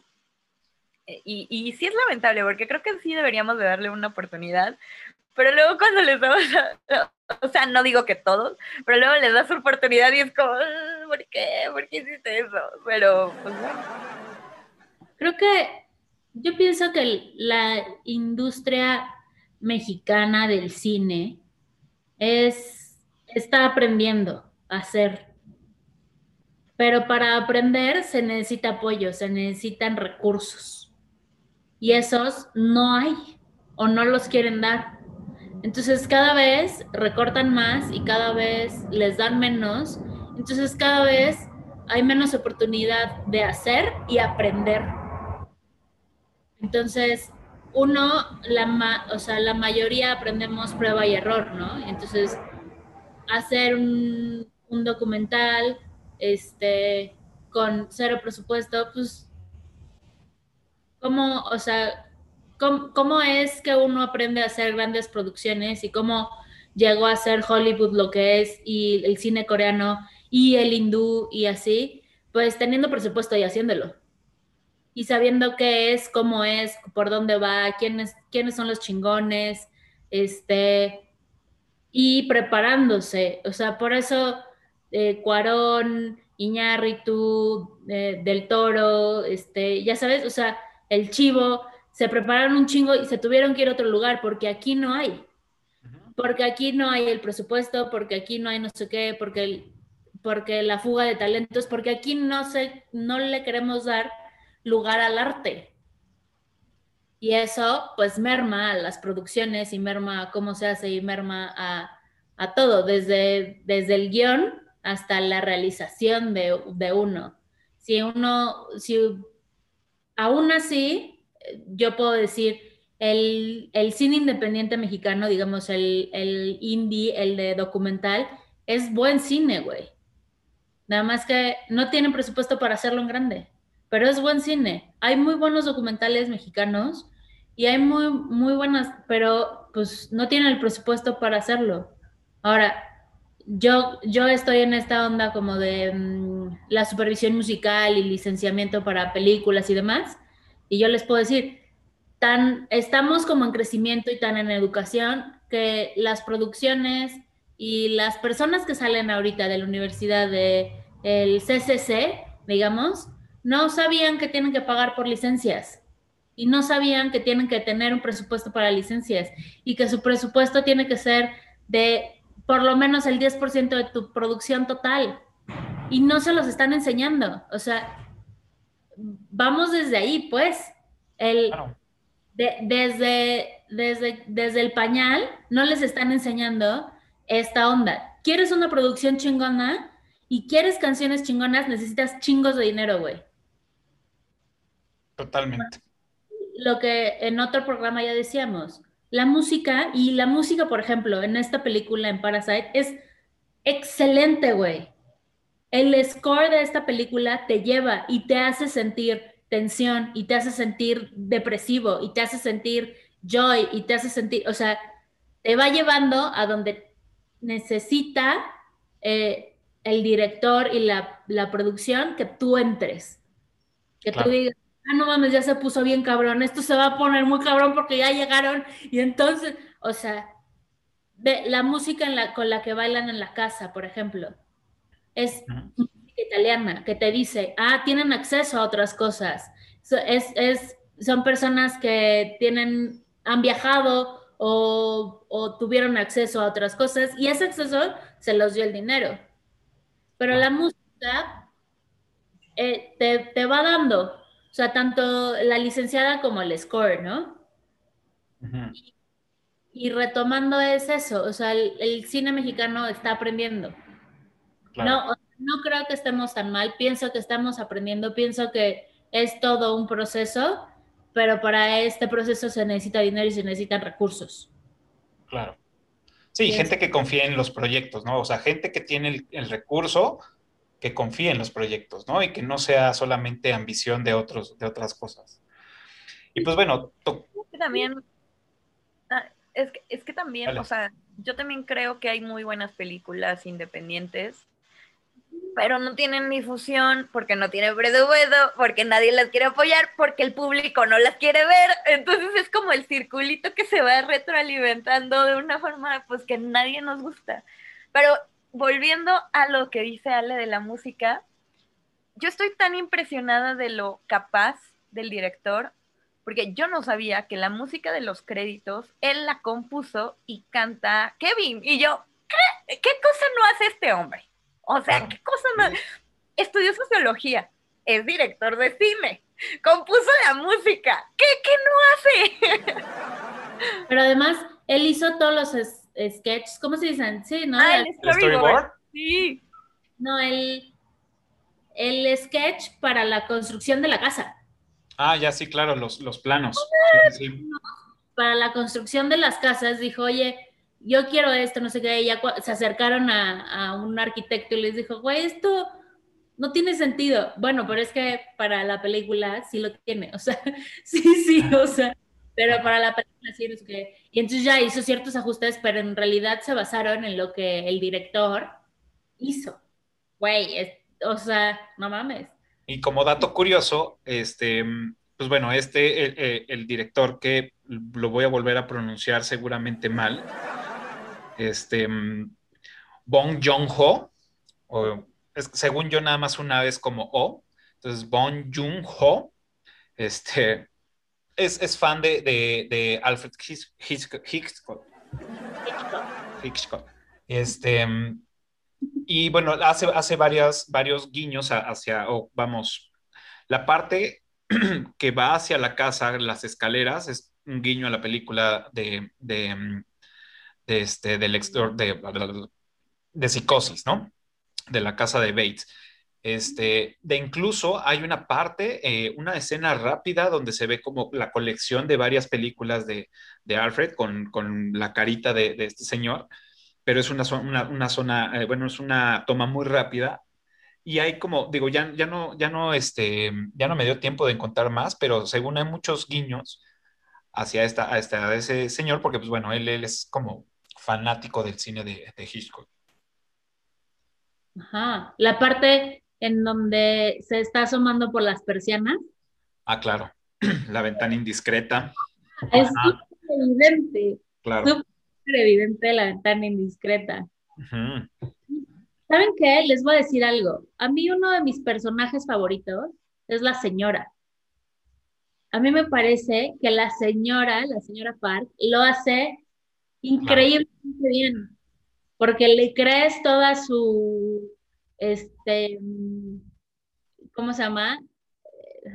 Eh, em, pretensión y le crees que es como, como el amigo de Kevin le dijo, este, que es simple y que, y que está ahí de adorno, ¿no? Pues es, el, es una muy buena administradora al parecer, pero me pareció súper bien la cara que hace cuando le hacen creer que tiene tuberculosis, la- así.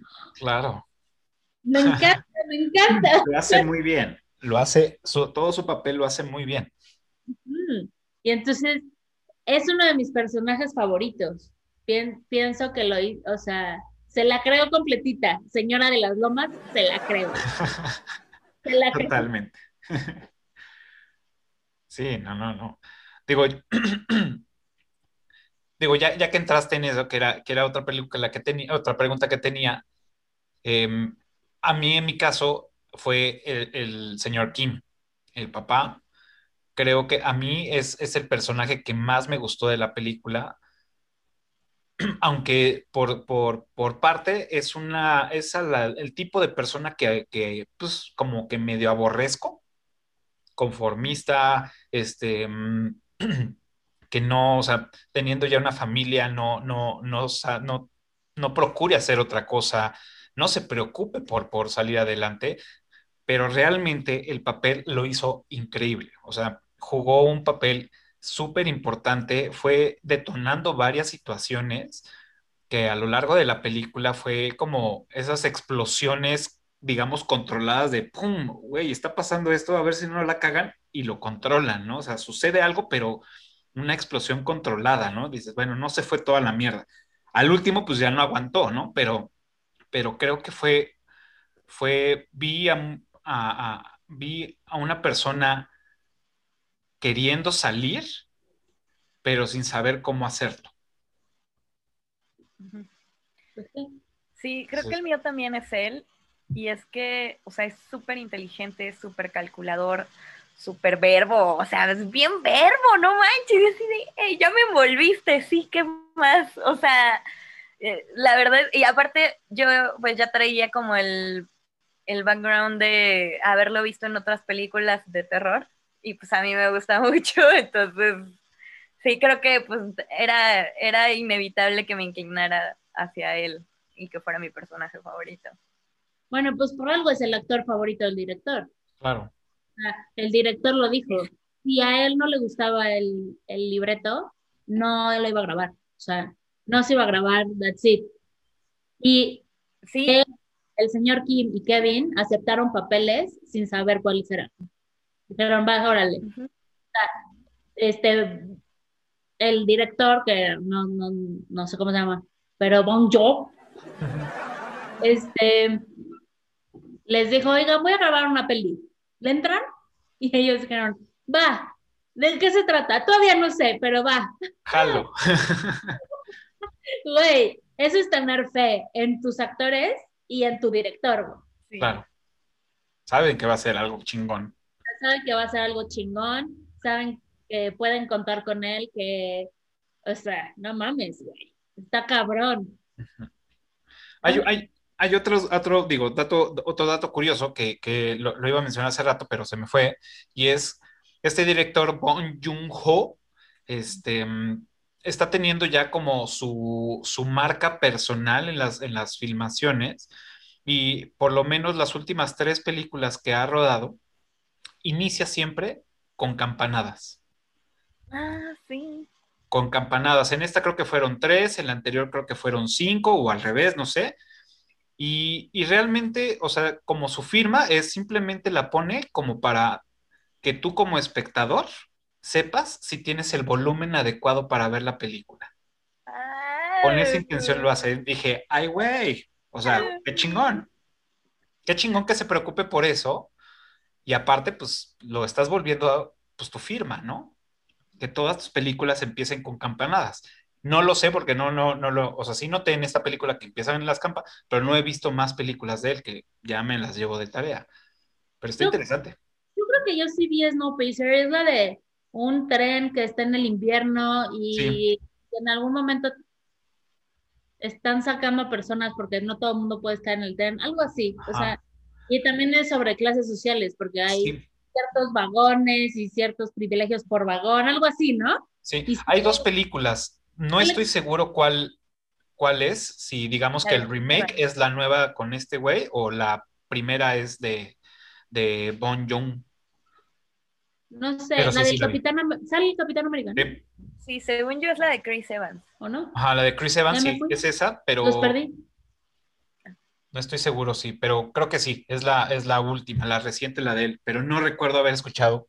Digo, son cosas que a lo mejor no, no, no pone uno atención tan, tan fácil, ¿no? Las da por hecho.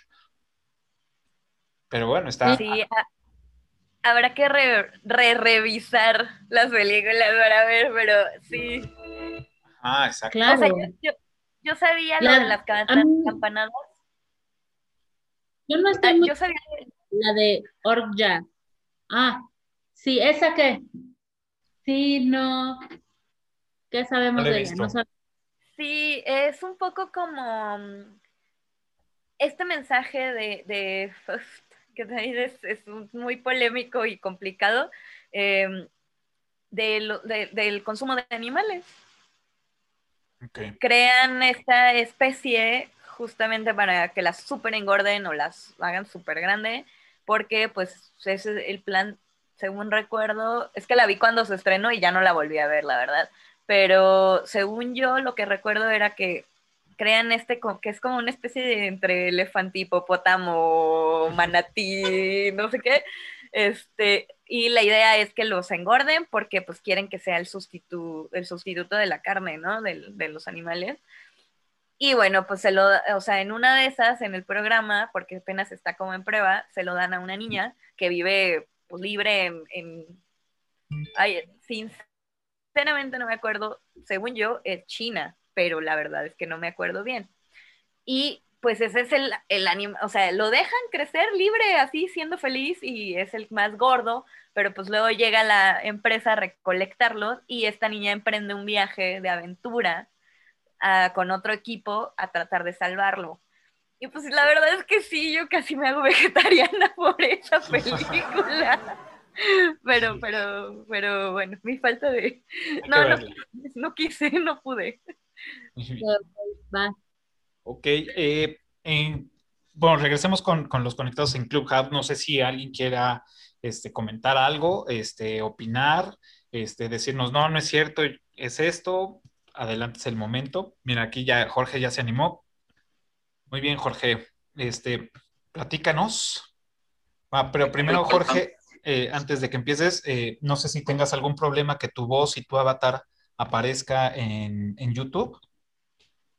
Sí, no, no hay problema. Gracias. Y de una vez les aviso que es posible que al entrar yo baje su rating. Ok, ah, creo que la, la otra vez también fue igual, ¿no? Legalmente tengo que decirles eso. Ah, te preocupes. Ese, ese efecto también lo tengo. Muy bien, pues, pues sí. A mí me, me encanta esta película. Me, desde el momento que la vi, sabía que iba a ganar y me fue de esas que te dejan así como pensando como que, o sea, wow, o sea, ¿qué acabo de ver? Y, y ya te pones a aprender más y más detalles de cómo está hecha, de lo que tiene, de lo que le mete Bong Joon-ho. Y, o sea, te quedas así como impresionado. Y, y es más, ahorita estaba viendo unas, o sea, como ciertos detalles, unos eso, como fun facts sobre la película que me interesaron mucho. Y se los, para compartirles un par. Por ejemplo, acabo de ver que se acuerdan cuando hace el cuando el chavo está haciendo el diploma falso. En la versión coreana de la película se mostró el diploma para la Universidad Yonsei, o sea, una universidad coreana. Claro. Pero en la que vimos todos los demás fue un diploma para Oxford. Entonces ahí la idea era dar- darnos una idea del, o sea, un comparativo, ¿no? De, o sea, de- del nivel al que estaban, o sea, que necesitaban para, Claro, como tropicalizarlo, ¿no? sí. Oh, mira. Hay otro que me otro detalle que me gustó mucho y que es que durante la película Bong Joon-ho utiliza líneas, o sea, literales que los personajes cruzan como simbolizando, o sea, los personajes cruzando yendo como de lo propio a lo impropio, por decirlo así, ¿no? Ok. Eh, hay un- y hay unas más obvias que otras. Por ejemplo, cuando está, se ve al- más al principio que está el chavo, ya que ya cuando está trabajando con la familia, está, está viendo desde arriba hacia el jardín y llega la señora, la nani, y va con la mamá y que le hace como, le aplaude Claro. frente a su cara para despertarla y en esa toma se ve literal una línea de la ventana que la, que la señora esta cruza como para despertar a la, a la mamá Ok. y diciendo, o sea, que está pues cruzando de una empleada así profesional y, y muy bien portada a algo, o sea, como bien irrespetuoso. Ok, ok, ok. Ya, ya, ya. Ya caché. Claro, totalmente. Totalmente. Y hay, hay otras que son más, o sea, no son tan novias como esas, que sí ya necesitarían como ver, eh, sería mejor verlo que, que les describiera yo, pero, pero ya al saber eso ya, o sea, entras y ves la película de nuevo y puedes ver todos esos detalles que ya te, o sea, ya sabiendo todo eso, tienes una mucho mejor experiencia. Totalmente. Perfecto. Muchas gracias, George. Este, te bajo audiencia y si tienes alguna otra aportación, ya levantando la mano, este, te volvemos a subir como speaker. Muchas gracias. Claro, gracias. Pues Pues sí, efectivamente, digo, son, son, son de, los, de los temas que, que hemos, hemos platicado, esas como y que, y que el señor Park lo, lo, lo, dice, ¿no? Es, no me gusta que se pasen de la raya, no me gusta que se pasen de, de, la raya, y que al final él lo hace, ¿no? Y son estas cositas como, como lo que menciona Jorge, es este, hablar de, de, ese atrevimiento, de cruzar esa línea, ¿no? De, de, decir, bueno, yo soy la empleada doméstica y no le voy a aplaudir en la cara a la señora, ¿no? A la, a la, a la jefa, digamos, en este caso. Pero al final, pues era algo que pues ya estaba como, pues al parecer era ya muy habitual, ¿no? Porque sabemos que la, que, que la esposa de Parker se drogaba, se droga, tiene ahí un, un, tema que no te lo dicen tal cual, pero sabemos que existe, ¿no? Hay algo ahí, Ajá. algo ahí porque está tirada en la mesa de... Amiga, claro. te digo, señala las lomas. no tienen nada que hacer porque todo el mundo se los hace y entonces, ¿qué hacen? Pues se van al café con las amigas y, o sea, tener tiempo libre da tiempo para muchísimos vicios, güey. Uh -huh. Totalmente. ¿Saben algo? Eh, bueno, digo, más bien, ¿tienen algún otro dato curioso que se nos estén yendo? Eh, la parte de la de cuando les le piden a la señora Kim que prepare fideos con carne. Mm. Se supone que esos no deben de ir juntos, o sea, no es que se suponga que no deben de ir juntos, pero usualmente no van juntos porque esos fideos son súper baratos y la carne pues es muy cara. Entonces, en teoría, pues no tendría sentido que las personas la comieran de esa forma. O sea, específicamente esos fideos, porque hablaban como de la que eran muy baratos esos, ¿no? pero le pide eso y entonces es también como esta fusión de ahí es donde las clases se mezclan. Claro, y que de hecho, a, a sacando, eh, enriqueciendo tu, tu, tu, tu, punto, en esa escena donde ya se lo sirve, la señora Parker con los palitos pone la carne encima de los, de los fideos, ¿no? Como, pues haciendo otro, otro tipo de, anal o sea, la misma analogía de decir, bueno, la clase alta, pues aquí debe de ir, ¿no? Entonces, la carne que lo representa, que es el, el, el, insumo más caro, está hasta arriba, pues, de los fideos, ¿no? Que es la parte barata, digamos. Sí. Como que todo ese concepto de la escena es, es, es rara. Bueno, no es rara, sino más bien es, órale. Lo que yo no sé, por ejemplo, y a ver si ustedes lo saben, es, el señor Park se muere? ¿Sobrevive? Híjole, no me quedó claro. A mí tampoco.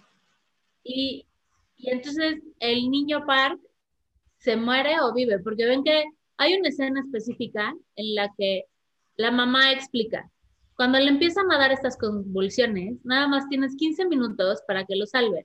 15 minutos nada más, o sea, hace como el, el súper, este, eh, no sé, La ¿no? Notación. El que te, te dejan súper claro, el, nada más tienes 15 minutos para no sacar la chingada. Entonces, no me queda claro si el señor Park, uno, se muere y si el niño sobrevive, porque luego vienen las noticias y nada más dicen el terrible crimen y así, pero no sabemos de qué crimen estamos hablando porque lo único que sabemos es que efectivamente la hermana muere, pero no sabemos qué pasa con los demás, ¿no? Muere la, la, la, hermana, o sea, de los que sabemos que mueren es la hermana y es el, el que vivía ahí, que estuvo en el, en el búnker cuatro años encerrado. Ah. Son los que sabemos de entrada que, que mueren, ¿no? Y que sabemos que, que, Kevin pues trae un putazo en la cabeza que no sabemos si la va a librar hasta ah. antes de la, del corte. Al hijo sabemos que se puede morir después de los 15 minutos. Y el señor Park, pues queda ahí, pero no sabemos. No sabemos, exacto, sí, no, no, no, no. ¿Quién sabe? Y, y como tragedia, lo, lo, manejan como tragedia porque eh, culpan al, al, señor Kim. Sí, claro. Bueno, o sea, o sea, no fue el artífice, pero pues... Sí, no, no, no. No, o sea, el señor Kim se le... Lo...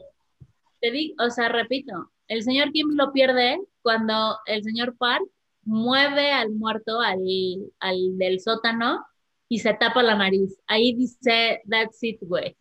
Ya Sí. no, ya, ya no más, porque hacen mucha onda, mucha énfasis en esto de los olores y en, o sea, y el huele a trapo viejo y esas, y esas cosas.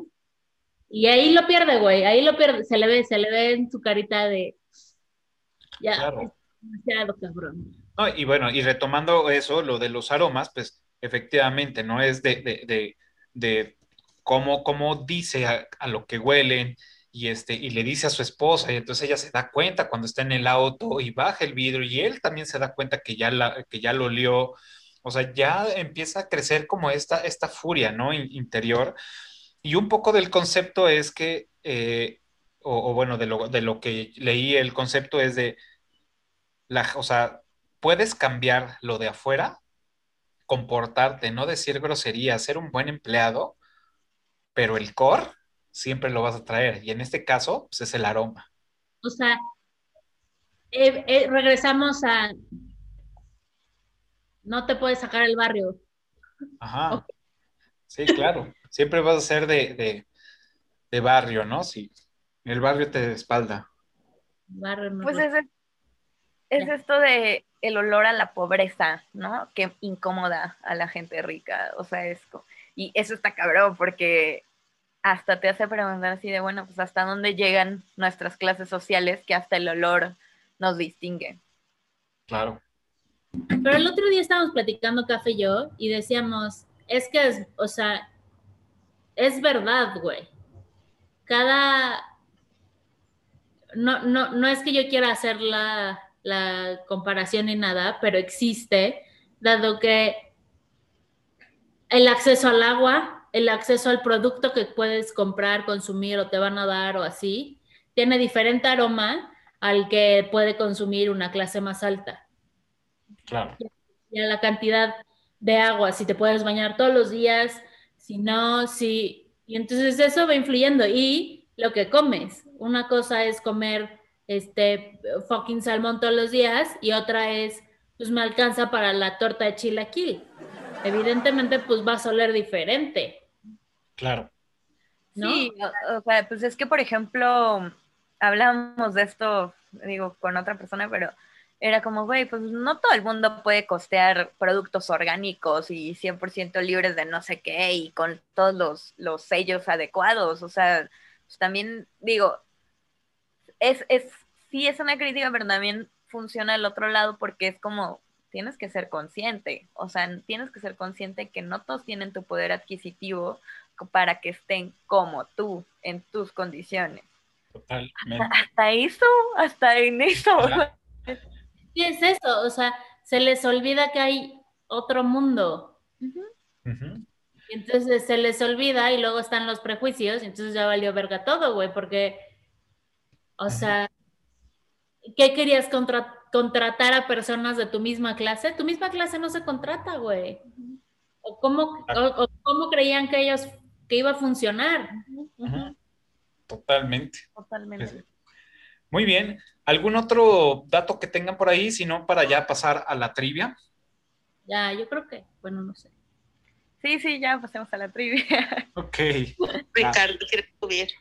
Ah, mira, Ricardo, Ricardo quiere platicar con nosotros.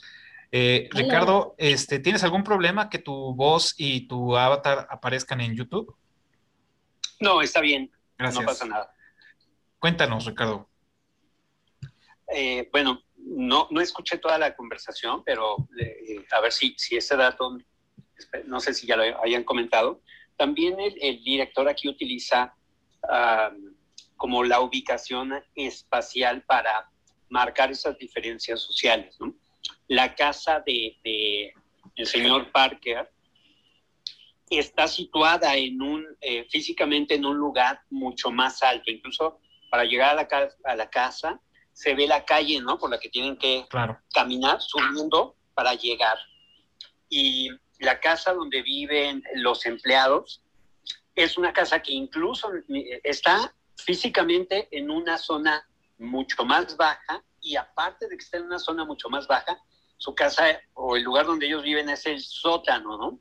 Este, de hecho, desde las primeras escenas, cuando llueve, eh, pues empieza a inundarse y obviamente ese tema de, del momento de la lluvia tiene implicaciones y efectos completamente distintos para las dos familias. la lluvia que les obliga a, regresar del campamento, ¿no? Porque justamente esa misma lluvia que hace que en la casa de, los Parker se vea, se pueda disfrutar de la noche frente al ventanal, mientras el niño está en su, en su casa de campaña, eh, esa misma lluvia provoca pues la inundación tremenda de, de, del sótano donde vivía en los empleados, ¿no? Eh, esa misma lluvia que la señora al día siguiente dice que estuvo perfecto porque limpió la ciudad de toda la contaminación uh -huh. y que les iba a permitir de un, disfrutar de un día excelente, pues esa misma lluvia, con todos sus desechos, la inmundicia, fue lo que inundó la casa de, de los, de los empleados. Claro. Y obviamente ella, la señora, está comentando esto en el auto cuando, cuando va con el chofer y eso también pues le genera una incomodidad, una molestia, ¿no? Aparte del hecho de bajar la ventanilla, ¿no? Para el tema del olor. Entonces, también aquí, pues esa ubicación de los lugares donde cada uno vive, pues marca esas diferencias sociales. Y cuando ellos huyen de la casa, este, cuando, mientras ellos eh, duermen, eh, pues se ve que tienen que ir bajando, ¿no? Que, que, tienen que ir bajando, caminando una distancia larga, pero van bajando uh -huh. para poder llegar a la casa que ellos habitaban. Eh, entonces sí, también pues se ven esos planos espaciales que diferencian la, los estratos sociales de, de, los personajes que vemos en esta película. Y bueno, hasta aquí mi, mi aportación. Muchas gracias, Ricardo. Te voy a poner en, en audiencia este, y cuando tengas algún otro comentario, te subimos. Muchas gracias. Eh, pues sí, efectivamente, ¿no? Digo, es, es lo, lo, lo, que habíamos platicado y, y, sí, o sea, aparte es, o sea, si te pones a, a, pensarlo como más profundo también, es, estos güeyes con la lluvia perdieron su casa. Bueno, no perdieron, sino más bien se les hizo mierda su casa, ¿no? Y el niño en el patio no se le metió ni una sola gota. O sea, ironías, ¿no? De la, de la situación que te ponen en el plano, que dices, wow, está cabrón, ¿no? Perfecto, pues y era bueno. una casa de campaña. Ajá, y era una casa de campaña. Era una casa de campaña. Era un tipi. Ajá, exacto, más bien. Ah, un tipi, sí. Exacto. Pues muy bien. Güey, además, no seas mamón.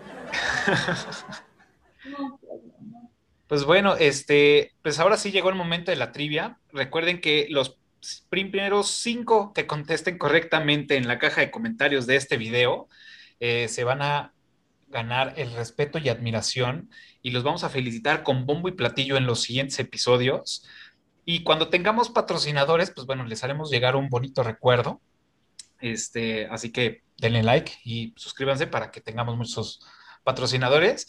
Y pues bueno, no sé si, este, bueno, más bien, ¿quién empieza con su trivia? Yo empiezo. Ah. Yo voy a preguntar, ¿cómo se llama la canción que el director escribió? Ok, esa es buena. Esa es buena. Muy bien. bien. A ver, voy yo. Eh, está fácil. Venga. eh, ¿Cómo se llama el actor fetiche del director? Ok, perfecto. Si ya llegaron a este minuto, por lo menos ya tienen la referencia de quién es. Perfecto, muy bien. Yo tengo una, una un poquito más eh, este, difícil. Nada más, sí, hay que, hay que buscarle un poquito, pero creo que vale mucho la pena porque una vez que lo hayan leído, vamos a entender, bueno, no vamos a entender, sino va a ayudar a la historia. Entonces es, ¿cuál es el lema de la familia Key? Lo voy Esa... a contestar. claro. ¿Cuál es el lema de la familia de la familia Key? Por ahí en alguna escena aparece, este, para que, pues bueno, recuerden los primeros cinco que contesten correctamente esta trivia en la caja de los comentarios pues bueno, se llevarán el respeto de nosotros y la felicitación con Bobby Platillo. Pues muy bien, ya estamos casi por terminar el episodio y pues las últimas dos preguntas que tengo para ustedes es, como, como saben, en mis redes sociales, ranqueo todas las películas que veo y pues bueno, esta noche le toca a Parásitos y pues del 1 al 10, ¿cuánto le ponen a esta película? Si quieres vas, Andrea. No, yo, yo sí le pongo 10, o sea, para mí fue una gran película, no tengo ninguna queja, o sea, ay, pero me voy a hacer una que me dio calor, pero luego el aire tira cosas. Este, para mí está excelente, o sea, tanto en dirección, fotografía, actuación, el guion se me hizo muy bueno, incluso, o sea, la verdad es que por lo que les cuento en el momento en el que vi el supuesto final de que ya compra la casa y no sé qué, yo, ay, no mames. Y de pronto, no, no es cierto. Y yo, oh, no mames, qué triste. O sea, yo digo, no sé, me cambió completamente el mood y lo disfruté muchísimo. Sí, es una aparte, o sea, hizo bajar las escaleras otra vez. ¿Cuántas horas llevamos hablando de Parasite? Entonces, ya, ya es, es, una gran película, no hay, no hay discusión. Para mí sí es 10 completo. Perfecto. Yo le, yo le voy a poner nueve. ¿Qué? Me gustó chingos. Todo, o sea, me gustó un buen y yo creo que es de las películas que podría seguir viendo y podría seguir encontrando cosas, ¿no? Que, que sacarle jugo. Eh, me parece que la cinematografía, o sea, es muy, muy buena, eh, pero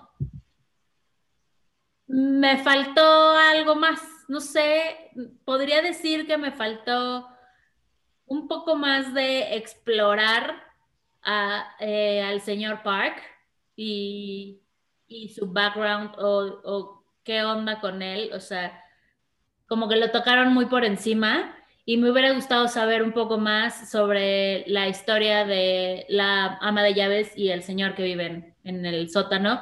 Me hubiera gustado eh, saber un poco más sobre ellos y cómo era su interacción. Em, pero, pero es muy buena película, o sea, me, me, gustó un chingo. Claro, ya darle un 9, sí, ya, ya es, ya es, digo, yo las arrancó en IMBD y las castigan muchísimo, ¿no? Bueno, en, Rotten Tomatoes las castigan aún más, ¿no? Porque hay dos tipos de, de, de calificaciones. Yo, yo a esta película eh, al principio le puse sí un 9, ahorita le subo medio punto, le, yo doy, le doy 9.5, realmente por, por parte de la investigación que hice y de leer un poco más, eh, ver todos estos conceptos que se manejaron, lo mismo que, que, acaban de decir, la fotografía, la historia, la historia se me, el guion se me hizo muy bueno sí, me faltaron, soy una persona que, necesita saber un poco más de, varias cosas, necesito saber qué chingados le dijo la hermana al niño para que se calmara en menos de una hora. O sea, sí necesito como ese tipo de cosas para, para que le dé tranquilidad a mi cerebro, ¿no? Por eso nada más, este, por ese tipo de cosillas no le doy el 10, pero con, con, concuerdo con Ale y contigo, es una excelente película, es maravillosa.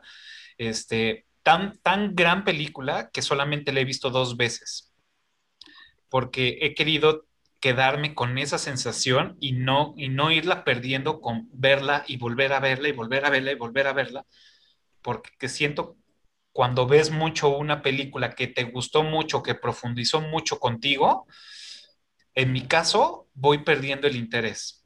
En el caso de, de las, como ustedes ven aquí atrás, soy fan de Back to the Future, me gustan porque me divierten, porque no hay algo más de profundo, o sea, es aventura, acción, risas, todo es alegría, o sea, me, me, me gusta y las veo cada vez que puedo, pero este tipo de películas que requieren darle un punto más serio a, entender, sí me gusta verlas muy poco para no perderme.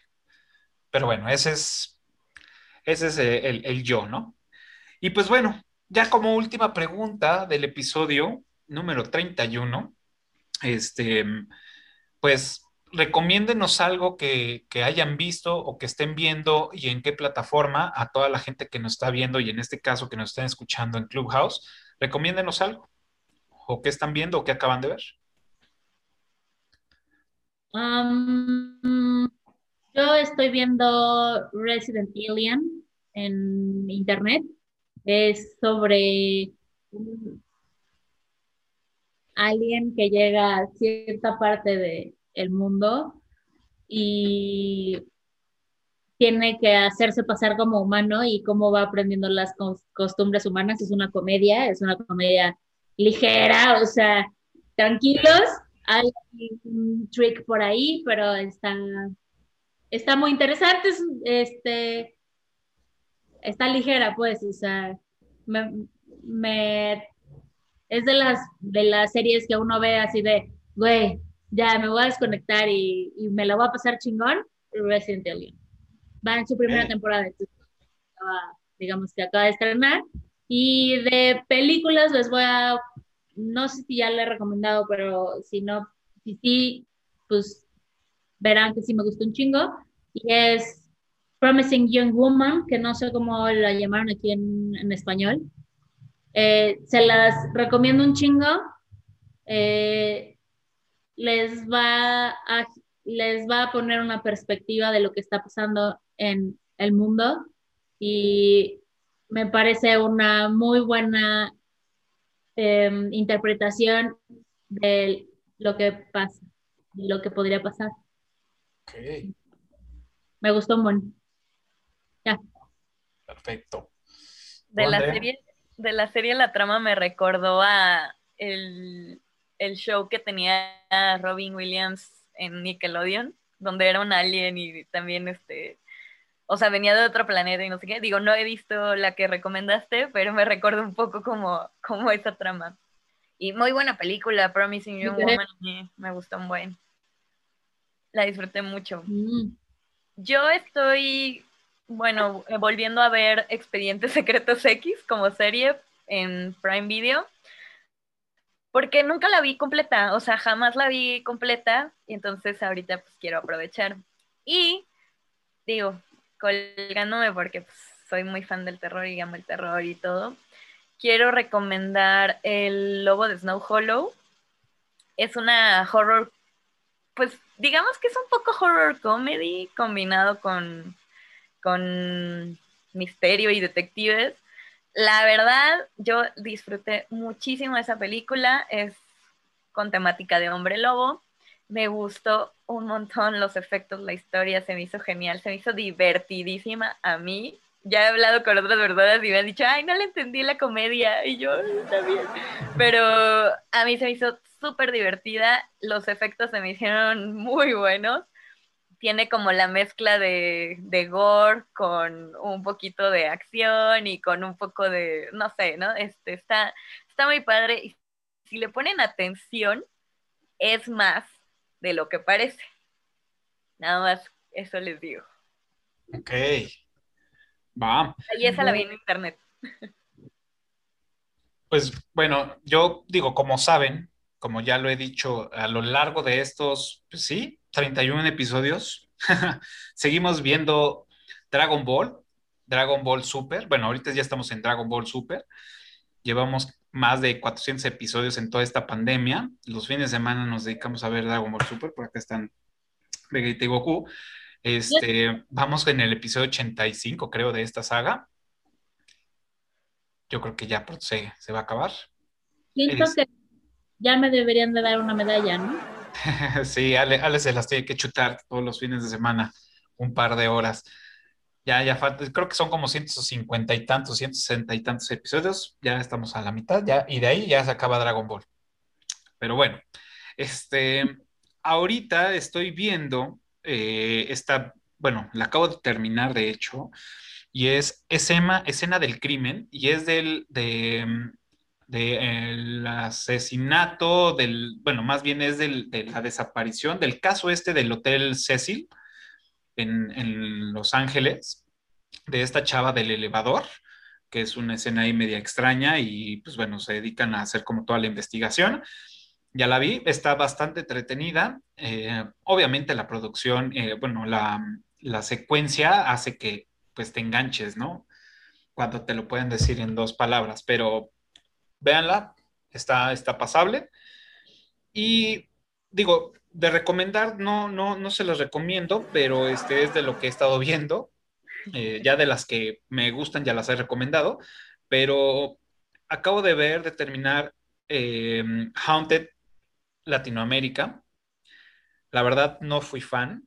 Este, las historias están, están padres, pero las interpretaciones, los doblajes, porque aparte, pues nada más la puedes escuchar pues en español porque pues es Latinoamérica, pero si los doblajes que les hacen, pues no me gustó. Este, las escenas, la, digamos, la, animación, ¿no? Creo que desaprovecharon mucho las historias que, que, fueron a contar. Pero bueno, si quieren este, escuchar y ver un poquito de, de, de, suspenso y un poco de, leyendas o, o, terror, pues bueno, se las pueden echar. Pues bueno, dime. No, yo, perdón, ya me acordé de algo que vi en Netflix. Y es un documental que se llama Rising Phoenix. Se los recomiendo un chingo y es sobre la historia y algunos atletas de, la, de los Juegos Paralímpicos. Ah, ok, claro, sí lo he visto. Súper bello, te inspira y te dice, muévete de donde estás. O sea, no mames. ¿Cuál, ¿Qué tipo de excusa vas a poner, ¿Ya sabes? Y, perdón, voy, o sea, todo Netflix y es el documental sobre em, el, el, creo que se llama, em, ay, ahorita, bueno, ahorita me acuerdo, serie eh, Russian Doll, está súper buena, la estoy empezando, o sea, voy a como a la mitad de la, de la temporada, eh, está muy, muy buena muñeca rusa, y esta es, este, la historia del, del asesinato de una familia por parte del esposo. Wow. Está muy cabrón, muy cabrón. Pero ahorita, le, o sea, me tengo que acordar el nombre porque ahorita me acordé así de, ¡Ah, claro, yo vi esto. Ok, ahorita que te acuerdas no, nos dices. Sí, sí. ¿No pues es de, quién asesinó a Sara? Digo, no la he visto, pero... No, tengo, ahí la tengo formada y quiero, quiero verla. Se llama El caso Watts, el padre homicida. Claro, el caso Watts, el padre homicida, claro ya también la tengo ahí formada, sí la quiero ver. Ajá. Bueno, ya, ahora sí ya. Pues bueno, ahí está la recomendación. Hay mucho, ahora salieron varias, este, hay mucho todavía que ver. Digo, si ustedes tienen alguna recomendación, pónganla en la caja de los comentarios y bueno, las, vamos a ir viendo. Y pues bueno, eh, hemos llegado al final y bueno, primero, antes que nada, quiero mandar los saludos obviamente toda la gente que se conectó a, Clubhouse, que estuvo con nosotros ahí, aquí escuchando y torturándose un poco con nuestras voces. Este, y, pues bueno, eh, también en este caso, también quiero saludar y agradecer a Picando la Uva en, Instagram. Eh, unos amigos que tienen esta, esta cuenta que se llama Picando la Uva, me hicieron el bonito regalo de la taza oficial de Eructitos del Cine también me, regalaron la sudadera oficial de Eructitos del Cine y la gorra que no me la puse porque la lavé y no se secó, este, pero me dieron el, kit completo. Muchas gracias, un gran abrazo. Este, lo apreciamos muchísimo y estamos agradecidos. Y, y pues bueno, este, pues muchas gracias por venir, iluminarnos y compartir toda su, sapiencia y, todo este análisis que acabamos de hacer con la película de Parásitos o Parasite en su nombre gringo y en coreano que no lo voy a pronunciar porque no lo sé. Y pues, pues es hora de irnos y despedirnos y pues adelante, despídanse. Pues ah, gracias por invitarme. Ah, pueden hacer su comercial, redes sociales, este, proyectos, todo lo que quieran. Este es el momento. Yo aquí hago la magia en la edición para, para ponerlo. Perdón. Ok. Bueno, ya. Pues gracias, bye. no quiero nada. Gracias. Gracias por venir, Ale. no, muchísimas gracias por invitarme. Este, el proyecto en el que estoy es Miedo Mismo. Es una página donde recomiendo películas de terror. Me puedo Digo, si me vieron horas hablando de Parasite, me van a ver más horas hablando de terror, me fascina, me apasiona y de verdad, qué bien me la pasé. Muchísimas gracias por invitarme, en serio se los agradezco muchísimo. Perfecto, muchas gracias. Andrea fue el tributo al dios Eruptito este, este día. Este, pues bueno, eh, muchas gracias por, por, por, haber participado con nosotros. Digo, también vamos a seguirla invitando. Y pues recuerden que nos pueden seguir en todas las redes sociales como Erectitos del Cine. También pueden escuchar este episodio y cualquier otro en su plataforma favorita de podcast.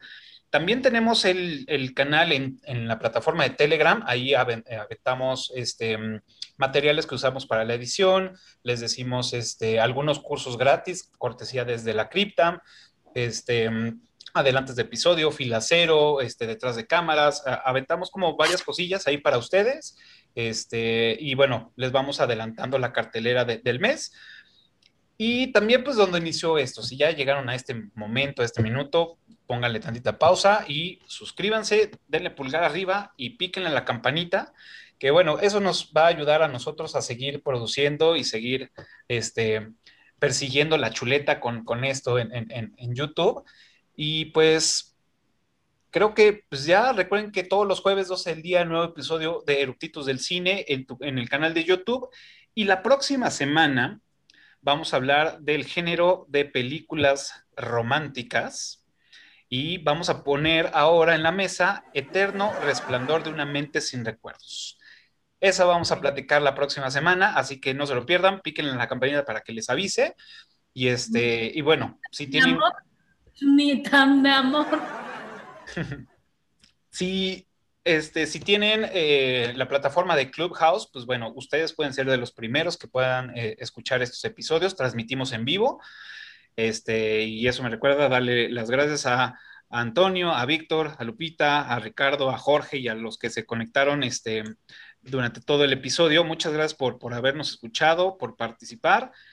Y pues ya estamos. Para Clubhouse nos vemos el próximo martes y con ustedes nos vemos el próximo jueves. Muchas gracias y nos vemos. Cuídense.